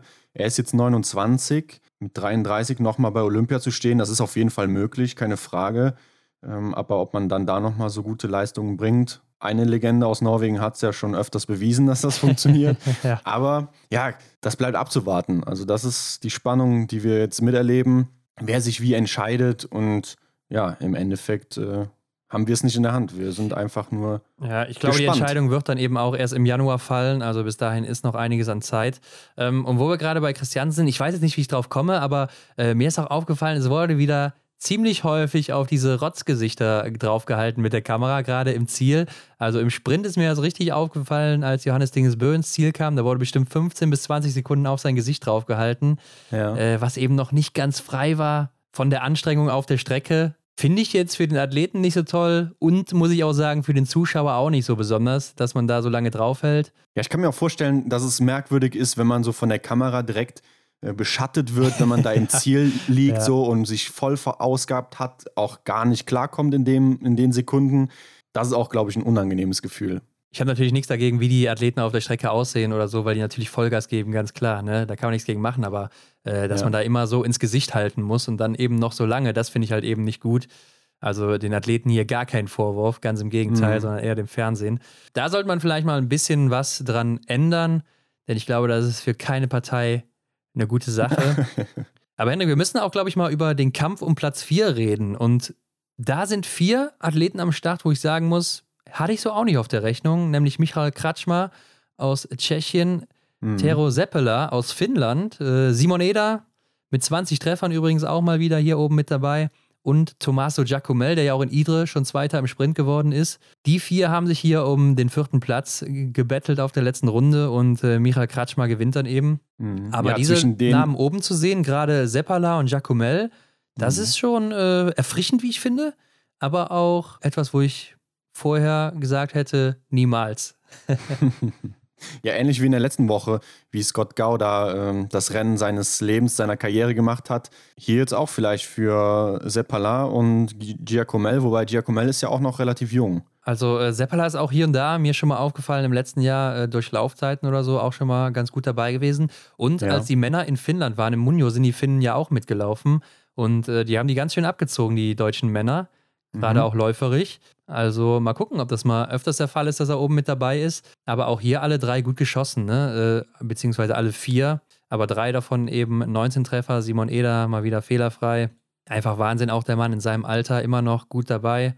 Und dahinter, Hendrik, finden wir dann Johannes Dingesbö, der sich nur um einen Platz verbessert mit drei Fehlern. Und äh, ja, ich finde, für mich ist er irgendwie so dasselbe Bild wie im letzten Jahr.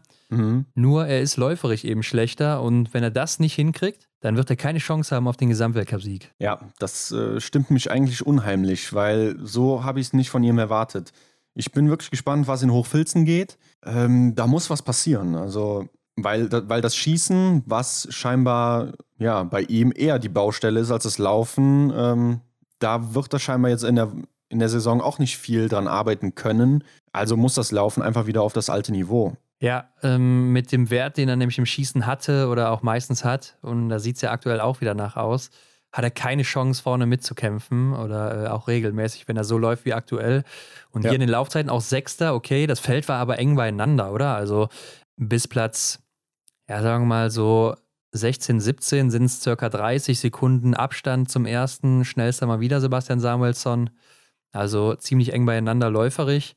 Und er ist 10 Sekunden hinter Samuelsson. Aber wenn du nach vorne angreifen musst, gerade mit drei Fehlern, dann musst du natürlich auch hier als Johannes Dingsbö wieder die Bestzeit setzen im Laufen. Und so wird es eben nichts. Ja, gerade wenn die Fehler früh kommen, ne, dann hast du ja eigentlich noch ein paar Runden Zeit, um die auszubessern. Hier im ersten Anschlag einen, im zweiten Anschlag zwei Fehler geschossen. Also da war schon noch Zeit, um dann eben nochmal nach vorne zu brechen, aber das war einfach nicht möglich für ihn. Ja, aber auch auf der letzten Runde, er hätte ja, also ich sag dir, er hätte im letzten Jahr hätte er die vier noch bekommen, alle, hier, mhm. äh, die vor ihm liegen. Und äh, in diesem Jahr ist es einfach nicht möglich gewesen, da ranzulaufen. Naja, warten wir mal ab, wie es weitergeht. Äh, dahinter Antona Giona, der auch weit nach vorne gelaufen ist und einer der besten des Tages. Ähm, bester Deutscher dann Roman Rees mit 19 Treffern. Also hier auch mal wieder die Bank ausgepackt ne, im Schießen. Ja. Johannes Kühn, Platz 14, leider der Stehendanschlag. Ne? Liegend 100% ja. gemacht und dann mhm. im Stehendanschlag sein leider schlechterer. Drei Fehler, ist damit dann auch ein Stück zurückgefallen.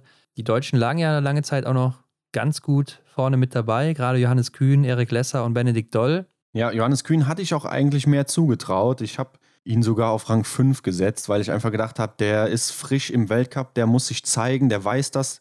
Und ich habe ihm einfach zugetraut, dass er es am Schießstand auch hinkriegt. Ja, weil er eben im Sprint der Beste war, der beste Deutsche. Aber ja, hat nicht sollen sein. Ich denke, er bekommt noch ein paar Chancen dafür. Cantafio Maillet auf Platz 16, fünf Fehler geschossen. Äh, er hat sich auch seinen Schaft gebrochen, ne, auf der letzten Runde. Also Kanton Fiormaillet und wird dann dementsprechend auch schwer gestürzt sein irgendwo auf der Runde. Ja, aber von dem Vorfall abgesehen gehen die fünf Fehler natürlich auch ordentlich äh, auf, auf die Zeit und. Klar, vor allem Ding vier Stück davon im Liegendanschlag schon alleine, also 2-2 aufgeteilt. Hatte ich auch in meiner Top 5, muss ich hier gestehen. ich, ich auch, ja. Erik Lesser auf Platz 18 macht einen guten Job, aber dann beim letzten Schießen eben auch diese zwei Fehler, sonst wäre es noch weiter nach vorne gegangen. Ne? Dann hätte es Top 10 oder Top 8 werden können. Mhm. Benedikt Doll genauso zwei Fehler beim letzten Schießen. Also die drei, ne? Kühn, Lesser, Doll waren richtig gut dabei bis zum Schluss, aber dann leider hier eingebrochen. Ja, und nicht weit davon entfernt ist auch Philipp Navrat auf Rang 24, kommt hier hinter Johannes Dahle ins Ziel mit drei Fehlern, beide Läuferisch, ja, Top 10 hat Philipp erreicht. Ja, da muss man echt sagen, ist er auch schon gut drauf jetzt, ne? Ja, 20 Sekunden Rückstand auf Sebastian Samuelsson, der der schnellste an dem Tag war. Finde ich auch, kann man auf jeden Fall mitarbeiten. Und wenn er fehlerfrei bleibt, haben wir im Sprint gesehen letzte Woche. Also da ist auf jeden Fall Top 6 Platz drin und ja, ich kann mir auch vorstellen, dass da noch einiges geht. Auf 27 und 28 Simon Detieu und Tajebö, auch beide mit fünf Fehlern, sehr ungewöhnlich, gerade bei Tajebö. Im Liegendanschlag ja. drei Fehler, ist ja einer der besten Liegenschützen schon seit Jahren. Also, das sieht man sehr selten bei ihm. Und Philipp Horn macht auch wieder seine Fehler nur im Liegendanschlag. Mhm. Ne? Und da hatte Arne Pfeiffer ja auch gesagt, wenn man Kühn und Horn, das Liegenschießen von Janis Kühn nimmt und das Stehenschießen von Philipp Horn und den zusammenpackt, den Athleten, dann hätte man den perfekten Schützen. Und das ist ja auch so, ne? Denn beide drei Fehler in ihrem schlechteren Anschlag. Ja, und Philipp Horn, läuferig 23. ist solide, ist da auch im Bereich vorne mit dabei mit 37 Sekunden Rückstand. Aber auch da denke ich, kann noch was gehen. Ja. Solheim Lagreit ja eben nicht gestartet. Jakob Fack sehe ich gerade ist auch nicht gestartet. Tja, das war das zweite Wochenende aus Östersund. Ron, ich denke, wir schauen uns noch den Gesamtweltcup-Stand an, denn da ist ja im Laufe des Wochenendes, der Woche, einiges gegangen. Okay, fangen wir an mit den Frauen und da führt Lisa Theresa Hauser. Die wird zu Hause in Hochfilzen im gelben Trikot auflaufen. Aber es sind auch nur insgesamt neun Punkte vor Mato als Bireuseland, die jetzt Zweite ist. Und die hat wiederum acht Punkte Vorsprung vor Ginara Alimbekava. Also sehr, sehr eng alles zusammen noch da vorne. Dahinter auch Elvira Oeberg auf Platz 4, damit die beste U25-Athletin. Und sie wird dann eben das blaue Trikot tragen. Und beste Deutsche zurzeit Franziska Preuß mit 134 Punkten, aber auch nur ganz knapp vor Denise Herrmann, die 130 Punkte hat. Ja, zwei Deutsche in den Top 10. Äh, gute Ausgangslage. da muss mehr kommen, haben wir jetzt, glaube ich, schon festgestellt. Sehr schade, dass Anna Weidel ja auch nicht dabei ist, die in der letzten Woche noch mit in den Top Ten war. Stimmt, ja. Sie ist natürlich weit abgerutscht. Und ich hoffe, wir, wir sehen sie auch nochmal wieder. Also ich hoffe, sie bekommen nochmal die Chance. Denn ja, kann man eigentlich nicht außer Acht lassen, diese 30 Treffer, die sie da gesetzt hat, diese 100% Trefferquote. Also das muss auf jeden Fall noch eine zweite Chance bekommen. Aber ja, die Abstände sind noch so gering, das kann sich so schnell wieder wechseln. Wenn du einmal auf dem Podium stehst, dann kriegst du auch enorm viele Punkte im Vergleich zu denen, die hinten landen. Und dadurch kannst du einen großen Sprung relativ schnell machen. Vanessa Vogt ist als drittbeste Deutsche aktuell 17.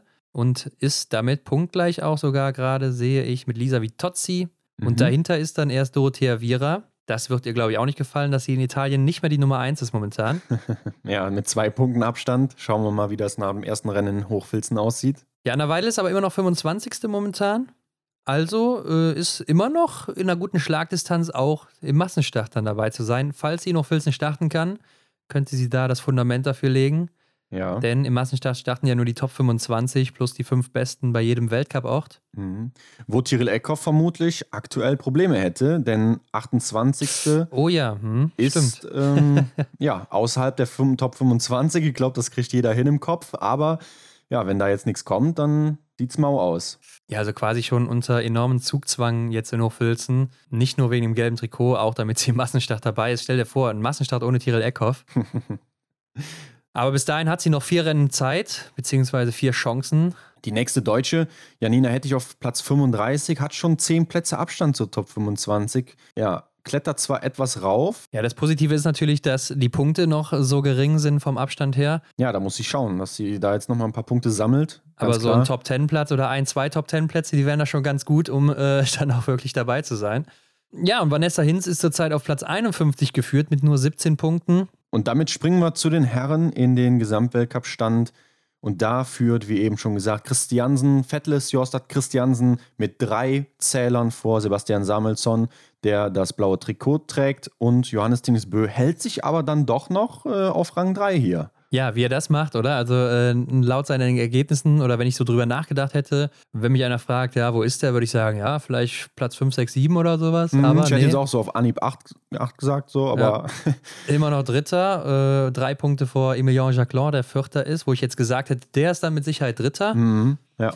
Aber äh, zwischen Samuelsson und Vettel Christiansen sind ja auch nur drei Punkte Abstand, also quasi nix. Ähm, ja. Ja, kann, also, kann also auch sehr, sehr schnell wieder wechseln. Gerade wenn auch einer von diesen Vieren jetzt zum Beispiel in Hochfilzen im Sprint schon gewinnt und die anderen vielleicht äh, irgendwie auf Platz 5, 6, 7, 8 landen oder so, dann ist der Wechsel schon wieder da. Ja, genau. Aber auch Tajebö, ne? der hält sich auch auf Platz 6. Vor ihm noch Eduard Latipov, bester Russe zurzeit. Ja, der macht, eine gute, macht einen guten Saisonstart hier, Eduard Latipov. Mhm. Simon Detieu auf Platz 7, vor dem eigentlichen Favoriten, Quentin Fiomayer auf Platz 8. Ja, und Sievert Backen ist immer noch Neunter, Hendrik, also hält sich auch noch da. Lagreit rutscht natürlich ab, weil er im Verfolger nicht dabei war. Elfter geworden. Und ich habe mir auch im Verfolger die ganze Zeit gedacht, ey, das ist doch so ein Rennen für Stula Holm Lagreit hier, wo auch relativ viele Fehler geschossen wurden. Wäre es ja. wieder so ein Rennen gewesen, wo er vielleicht fehlerfrei bleibt und dann irgendwie gewinnt. Also ähm, wäre so prädestiniert dafür gewesen, meiner Meinung nach. Ja, da hätte ich ihm auch Großes zugetraut. Schade, dass er nicht gestartet ist. Aber guck mal, die drei der vier eben angesprochenen, Simon Eder, Tero Seppeler und Michael Kretschmer, sind hier auf Platz 12, 13 und 14 immer noch geführt. Also schon relativ weit vorne. Ja, das hat ihnen gut getan. Die äh, Punktespritze auf jeden Fall hat sie gut nach vorne gebracht. Michael Kretschmer zum Beispiel 10 Plätze, Seppeler 9. Da ging einiges. Roman Rees klettert auch drei Plätze hoch auf Rang 17 als bester Deutscher, gefolgt von Benedikt Doll auf Rang 18. Ja, die sind punktgleich, ne? also eigentlich Rang 17. Äh, nee, das äh, liegt natürlich daran, dass Roman Rees bessere Platzierungen hatte als Benedikt Doll und deshalb ist er vor ihm geführt. Genauso wie das zum Beispiel bei Marketa Davidova war, als die erste war, ah, ja. punktgleich mhm. mit Alim Beker war, mhm. weil sie halt äh, mit dem Sieg die bessere Platzierung hatte. Philipp Navrat derzeit 25. Lukas Hofer 26. Johannes Kühn 27. Also richtig gute erste Woche, muss man dann sagen. War ja seine ersten beiden Rennen hier. Und Philipp Horn ja. aktuell 32. Und dahinter ist auch noch Justus Strelo geführt auf Platz 41. Und Erik Lesser zurzeit als 44. letzter Deutscher. Mhm. Obwohl Strelo gar nicht mit dabei war, ne? Jetzt in der zweiten Woche von Östersund. Ja, ähm, musste im IBU-Cup wieder antreten, denn Philipp Horn hatte ja den Vorzug bekommen. Na gut, Erik Lesser hat aber ja auch krankheitsbedingt den einen Sprint schon ausgelassen. Von daher ist das ja auch schon ein Rennen, was er weniger hat. Ja, und hätte auch nicht die schlechte Ausgangslage aus dem Sprint gehabt, wäre vielleicht auch im Verfolger etwas weiter nach vorne gelandet. Und ja, was können wir als Fazit ziehen? Ne? Die Norweger suchen immer noch so ein bisschen nach der Form, vielleicht auch nach dem Material. Die Schweden weiterhin gut dabei. Ja, die Frage ist, was machen die Schweden in den kommenden Wochen? Denn sie verlassen jetzt ihr Wohnzimmer, sie hatten zwei Wochen zu Hause. Wir haben auch oft im Rennen gehört, ähm, der Heimvorteil, vielleicht gibt es den, vielleicht gibt es den nicht. Klar, die Strecke ist dann umso bekannter bei den Athletinnen und Athleten, aber schauen wir mal, ob die die Form noch halten können. Ja, letztes Jahr haben wir ja auch einen kleinen Einbruch gesehen, auf jeden Fall läuferig bei den Schweden und Schwedinnen dann in Hochfilzen, nachdem sie in Kontiolahti ja ähnlich stark unterwegs waren. Ja. Ähm, bei den Norwegern haben wir gesehen, Johannes Dahle mit seinem ersten Weltcupsieg damals. Stola Holmler Greit hat da auch noch einen Sieg geholt. Die Norweger allgemein geschlossen ja auch sehr weit vorne gewesen. Äh, weißt du noch, mhm. als sie äh, gesungen haben, so sehen Sieger aus, zu viert, wo sie, glaube ja, ich, ich äh, ein Viererpodest geholt haben. Also die ersten vier Plätze waren alles Norweger. Tyrell Eckhoff auch hier mit dem Sieg im Sprint zum Beispiel. Und wir wissen aber auch, dass für die deutschen Damenhochfilzen die letzten zwei, drei Jahre ja eher nicht so gut war. Franzi Preuß hatte da nicht so die Probleme, der Rest schon. Denise Herrmann letztes Jahr so ein Auf und Ab. Und bei den Männern hat auch nur so wirklich Arne Pfeiffer geglänzt, Benny Doll dann mal gegen Ende. Also was können wir hier erwarten, Hendrik? Ja, in Hochfilzen ist Benedikt Doll Weltmeister geworden. Es gibt wieder einen Sprint. das stimmt, ja. Heißt das, er ist dein Favorit im Sprintrennen? Ja, ich glaube, äh, er hat es ja selber gesagt, da gibt es in den Top 6 so viele Leute, die äh, stabil mit dabei sind, wo es wirklich schwer ist, da sich noch zwischen zu grätschen. Wäre jetzt nicht der direkte Favorit für mich, aber auf jeden Fall glaube ich, man, man kann da gewisse Emotionen nochmal wieder aufkochen lassen und vielleicht hat er dann einen guten Tag da. Ja, also hätte sie ihn jetzt auch als Favorit bezeichnet, hätte ich dich, glaube ich, auch als verrückt erklärt momentan, muss ich sagen. äh, klar, er ist immer so mit Außenseiterchancen momentan unterwegs und kann natürlich auch aufs Podium laufen, aber mhm. Favorit ist natürlich ganz klar eher nicht. Aber ähm, bei den Damen, Franzi Preuß, ein gutes Rennen schon gemacht in Hochfilzen letztes Jahr oder einige gute Rennen, gerade läuferig. Also vielleicht der Sprung aufs Podest auch wieder möglich oder vielleicht sogar mal ein Sieg. Würde ich jetzt nicht Nein sagen, wenn das passiert. Das Programm ist ja auch ähnlich wie in dieser Woche. Zwei Sprints, zwei Verfolger und dann eben die Staffeln. Ja, nur umgekehrt, ne, wie es jetzt am Wochenende war.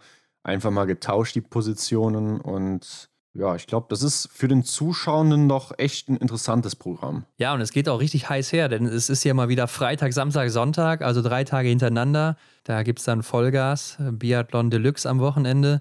Yes. Aber ja, für mich bleibt trotzdem der Favorit, gerade im Sprint auch Sebastian Samuelsson, aber auch Emilien Jacquelin und Quentin Fillon-Maillet. Mhm. Letztes Jahr ja auch richtig gute Rennen hier gehabt. Bei den Frauen sehe ich auch Elvira Oeberg noch eine Woche auf jeden Fall oben mit dabei, läuferig. Und äh, die Französinnen, ja, werden ja, glaube ich, auch wieder ganz gutes Material haben. Und da gibt es so einige, die oben angreifen können. Aber ich bin auch mal gespannt, was Martha Olsby-Reuseland macht und was Ingrid Landmark-Tandrevold macht. Also ich glaube, die geht auch gerne nach Hofilzen. Ja. ja, ich denke, es ist für viele Namen, die wir jetzt hier so im Kopf haben und in die Runde werfen, zum Beispiel auch Dorothea Riera mal wieder zu erwähnen, da ist es an der Zeit, mal langsam die Richtung zu markieren, wo es denn überhaupt hingehen soll. Ich finde, Denise Herrmann, die kommt Stück für Stück weiter. Da sieht man, dass, dass es bergauf geht. Aber bei manchen, ja, da, das überzeugt mich noch nicht so richtig. Und ja, langsam wird es Zeit, dann da schon, äh, das hört sich so an, als wäre jetzt schon wieder fast Schluss, aber wir sind jetzt hier in der zweiten Woche. Wir haben ja auch gesagt, das, das muss man alles mal äh, etwas nüchtern betrachten, aber ja, so langsam geht es halt los. Ne? So langsam muss man Punkte sammeln, sonst verliert man den Anschluss. Ja, ne, je nach Zielsetzung definitiv. Ähm, Im IBU Cup haben wir ja auch schon angedeutet, geht es ganz gut ab für das deutsche Team. Also Franziska Hüldebrand und Maren Hammerschmidt auch mittlerweile oben mit dabei und äh, zeigen sich da von einer ganz guten Seite. Marion Wiesensater auch äh, mhm. hier und da mal wieder oben mit dabei gewesen. Und bei den Herren muss man sagen, Lukas Fratscher und David Zobel, die machen da einen richtig ja. guten Job. Auch ähm, läuferig gut unterwegs. Äh, Lukas Fratscher mit sehr guten Range-Times auch da am Start. Und Justus Strelo war auch schon wieder oben mit dabei jetzt in seinem ersten Einsatz. Im Massenstart war es nicht so gut.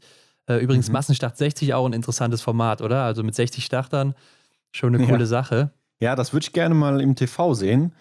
wenn der ganze Haufen da losläuft. Das ist bestimmt äh, um einiges nochmal spektakulärer als dann im Weltcup, glaube ich. Ja, ich weiß gar nicht, wie sie es hier gemacht haben, ob sie schön genug Schießstände hat, aber es gab mal einen Massenstart 60, da sind die dann 30-30 gestartet mit Zeitabständen dazwischen, ja. äh, damit nicht gleichzeitig irgendwie Leute, äh, damit nicht äh, zu viele Leute am Schießstand sind und äh, dann 30 Leute da warten müssten oder sowas. Ja, stimmt, das könnte natürlich Chaos geben, ja. Jetzt, ja. wo du es sagst. oder ich weiß ja nicht mehr, ob das Zeitabstände waren oder ob sie äh, die einen dann noch eine Runde mehr gelaufen sind und die anderen dann zum Schießstand zuerst. Ja. Also äh, irgendwie sowas war da damals, ist aber, glaube ich, schon zwei, drei Jahre her. Mhm. Aber interessantes Format und ja, da ist auf jeden Fall viel Chaos angesagt. Und ich finde es auch immer interessant, dass sich am Ende trotzdem die Besten immer durchsetzen dann vorne, gerade ja. bei 60 Leuten. Also ja, für Konkurrenz im deutschen Team ist gesorgt und da geht es weiter rund. Schade für Lisa Therese Hauser ist natürlich, dass in Hochfilzen nächste Woche keine Zuschauer sind. Ja. Das wäre natürlich eine Party geworden, ne? Sie in Gelb, was, also ich kann mir vorstellen, dass da gut was los gewesen wäre. Ja, und stell dir vor, sie läuft aufs Podium oder so, was ja auch passieren kann, definitiv. Ja dann äh, wäre es da bestimmt richtig abgegangen in Österreich. Interessant bleibt auch, ähm, wer von den Herren jetzt dabei sein wird in der nächsten Woche, denn Philipp Horn und Johannes Kühn waren in dieser Woche dabei. Davor in der Woche war es eben Justus Strelo noch für Johannes Kühn. Ja. Und jetzt ist die Frage, wie geht es in Hochfilzen weiter? Wird vielleicht auch äh, jemand rausgenommen und dafür Lukas Fratscher oder David Zobel mal mitgenommen? Mhm, stimmt, aber darüber hinaus, über diesen bekannten Wechsel, der ja in Östersund stattgefunden hat, gab es jetzt noch keine Regelung, wie das dann jetzt weitergeht, oder? Nee, da wird jetzt auch entschieden, wen, wer jetzt weiter mitgenommen wird. Ich würde sagen, jetzt nach diesen beiden Wochen hat Johannes Kühn die Nase vor beiden, mhm. äh, hat sich jetzt schon besser präsentiert. Und ja, ich, ich könnte mir auch vorstellen, dass Philipp Horn erstmal mit dabei bleibt. Also ich könnte mir vorstellen, dass erstmal nichts verändert wird. Aber warten wir doch mal ab, was dann im Laufe der Woche passiert. Und ja, Anna Weidel, denke ich schon, wird auch wieder dabei sein, wenn sie fit ist. Ja, und das war es dann auch wieder mit Östersund für dieses Jahr, für diese Saison, Hendrik. Und man muss ja sagen, in Östersund, da wird zwar früh dunkel, aber das Licht, das ist ja echt immer wunderschön da, oder? Ja, also ich glaube, jemand, der sich für Landschaftsfotografie und so weiter ähm, interessiert, der da Spaß dran hat an schönen Farbspielen, ne? da sind ja wirklich viele Farben mit im Himmel und so, also es ist sehr, sehr schön anzusehen. Ja, eigentlich perfekt für unseren Starfotografen Kevin Vogt, oder? Also äh, perfekte Bilder da zu machen oder hat er ja auch gemacht. Also, äh, ja, wollte gerade sagen, wir haben ja gesehen, wie er sich da ausgetobt hat nebenbei. Ja. Ähm, das ist schon wirklich sehr, sehr schön da. Richtig gute ich glaube, es ist auch eine Reise wert, da mal hinzufahren. Ja, richtig gute Bilder da entstanden von ihm. Kann man auf jeden Fall mal vorbeigucken. Ansonsten, wie sieht es im Tippspiel aus, Hendrik? Ich bin aktuell mit ja, 104 Punkten auf Platz 963. Ich bin jetzt ein bisschen abgefallen am Sonntag. Davor lief es noch ganz okay. Ja, dann hast du aber immer noch die Nase vor mir, denn ich habe 97 Punkte. Ich habe in einem Rennen, ich glaube, es war die Staffel der Damen, da habe ich gut Punkte gemacht, aber äh, 19 Stück, glaube ich sogar. Aber es reicht noch nicht bis nach ganz vorne. Ja, bei den Staffeln kann man immer gut punkten, weil, weil man eigentlich schon ziemlich genau vorhersagen kann, wer wahrscheinlich in den Top 5 landen wird. Ja, das ist wirklich nicht so schwer zu tippen. Ja, oder wenn dann eben einer mal Siebter wird oder so, dann hat man den wahrscheinlich auch noch irgendwie auf Platz 5 oder 4 und kriegt ein paar Punkte. Ja. Ähm, immer interessant, aber vielleicht hat es der ein oder andere gesehen in unserer Tippspielliga 1, wer da noch so mit am Start ist. Denn da findet sich aktuell mit 100 Punkten auf Platz 1858 Arne Pfeiffer, Tippspielexperte, ist bei uns in der Extra-Runde Liga 1 dabei, macht da mit. Äh, genauso wie Christian Dexne findet man auch. Ein bisschen weiter unten, aber er ist auch dabei. Ja, und wenn ich mir die anderen Gruppen so anschaue, da haben wir schon ein paar Experten mit am Start, also auch unabhängig von ähm, dem Fernsehauftritt. äh, also ihr zu Hause, ihr tippt scheinbar auch richtig gut. Hier 118 Punkte sehe ich, also oder 111 Punkte, also auf jeden Fall noch die Nase vor uns. Ja, da seid ihr schon gut dabei. Ja, Henrik, aber abgerechnet wird am Ende und in dieser Woche gibt es natürlich auch die Termine wieder auf Instagram. Nicht verpassen für Hochfilzen dann eben. Und schreibt uns doch auch mal unter das Folgenbild, was waren denn für euch die Highlights aus Ostersund in den ersten zwei Wochen jetzt? Und wer sind denn für euch die Favoriten jetzt in Hochfilzen in der nächsten Woche? Wen seht ihr vorne? Oder wer kommt vielleicht auch zurück, feiert so ein kleines Comeback? Mhm. So eine Norwegerin, die hat ja jetzt noch so ein paar Rechnungen offen. Und ansonsten bleibt mir doch nur noch zu sagen, Leute, abonniert uns bei Spotify, bei iTunes, wo auch immer ihr das hört. Bewertet uns natürlich am besten mit 5 Sternen und teilt das natürlich auch überall mit euren Freunden, mit euren Bekannten, wie auch immer mit eurer Familie. Und damit melden wir uns nächste Woche zurück und wünschen euch natürlich einen guten Wochenstart. Genau, der Sache schließe ich mich an. Viel Spaß in der nächsten Woche mit dem Biathlon und wir hören uns mit den Ergebnissen dann wie gewohnt zurück. Yes, ciao.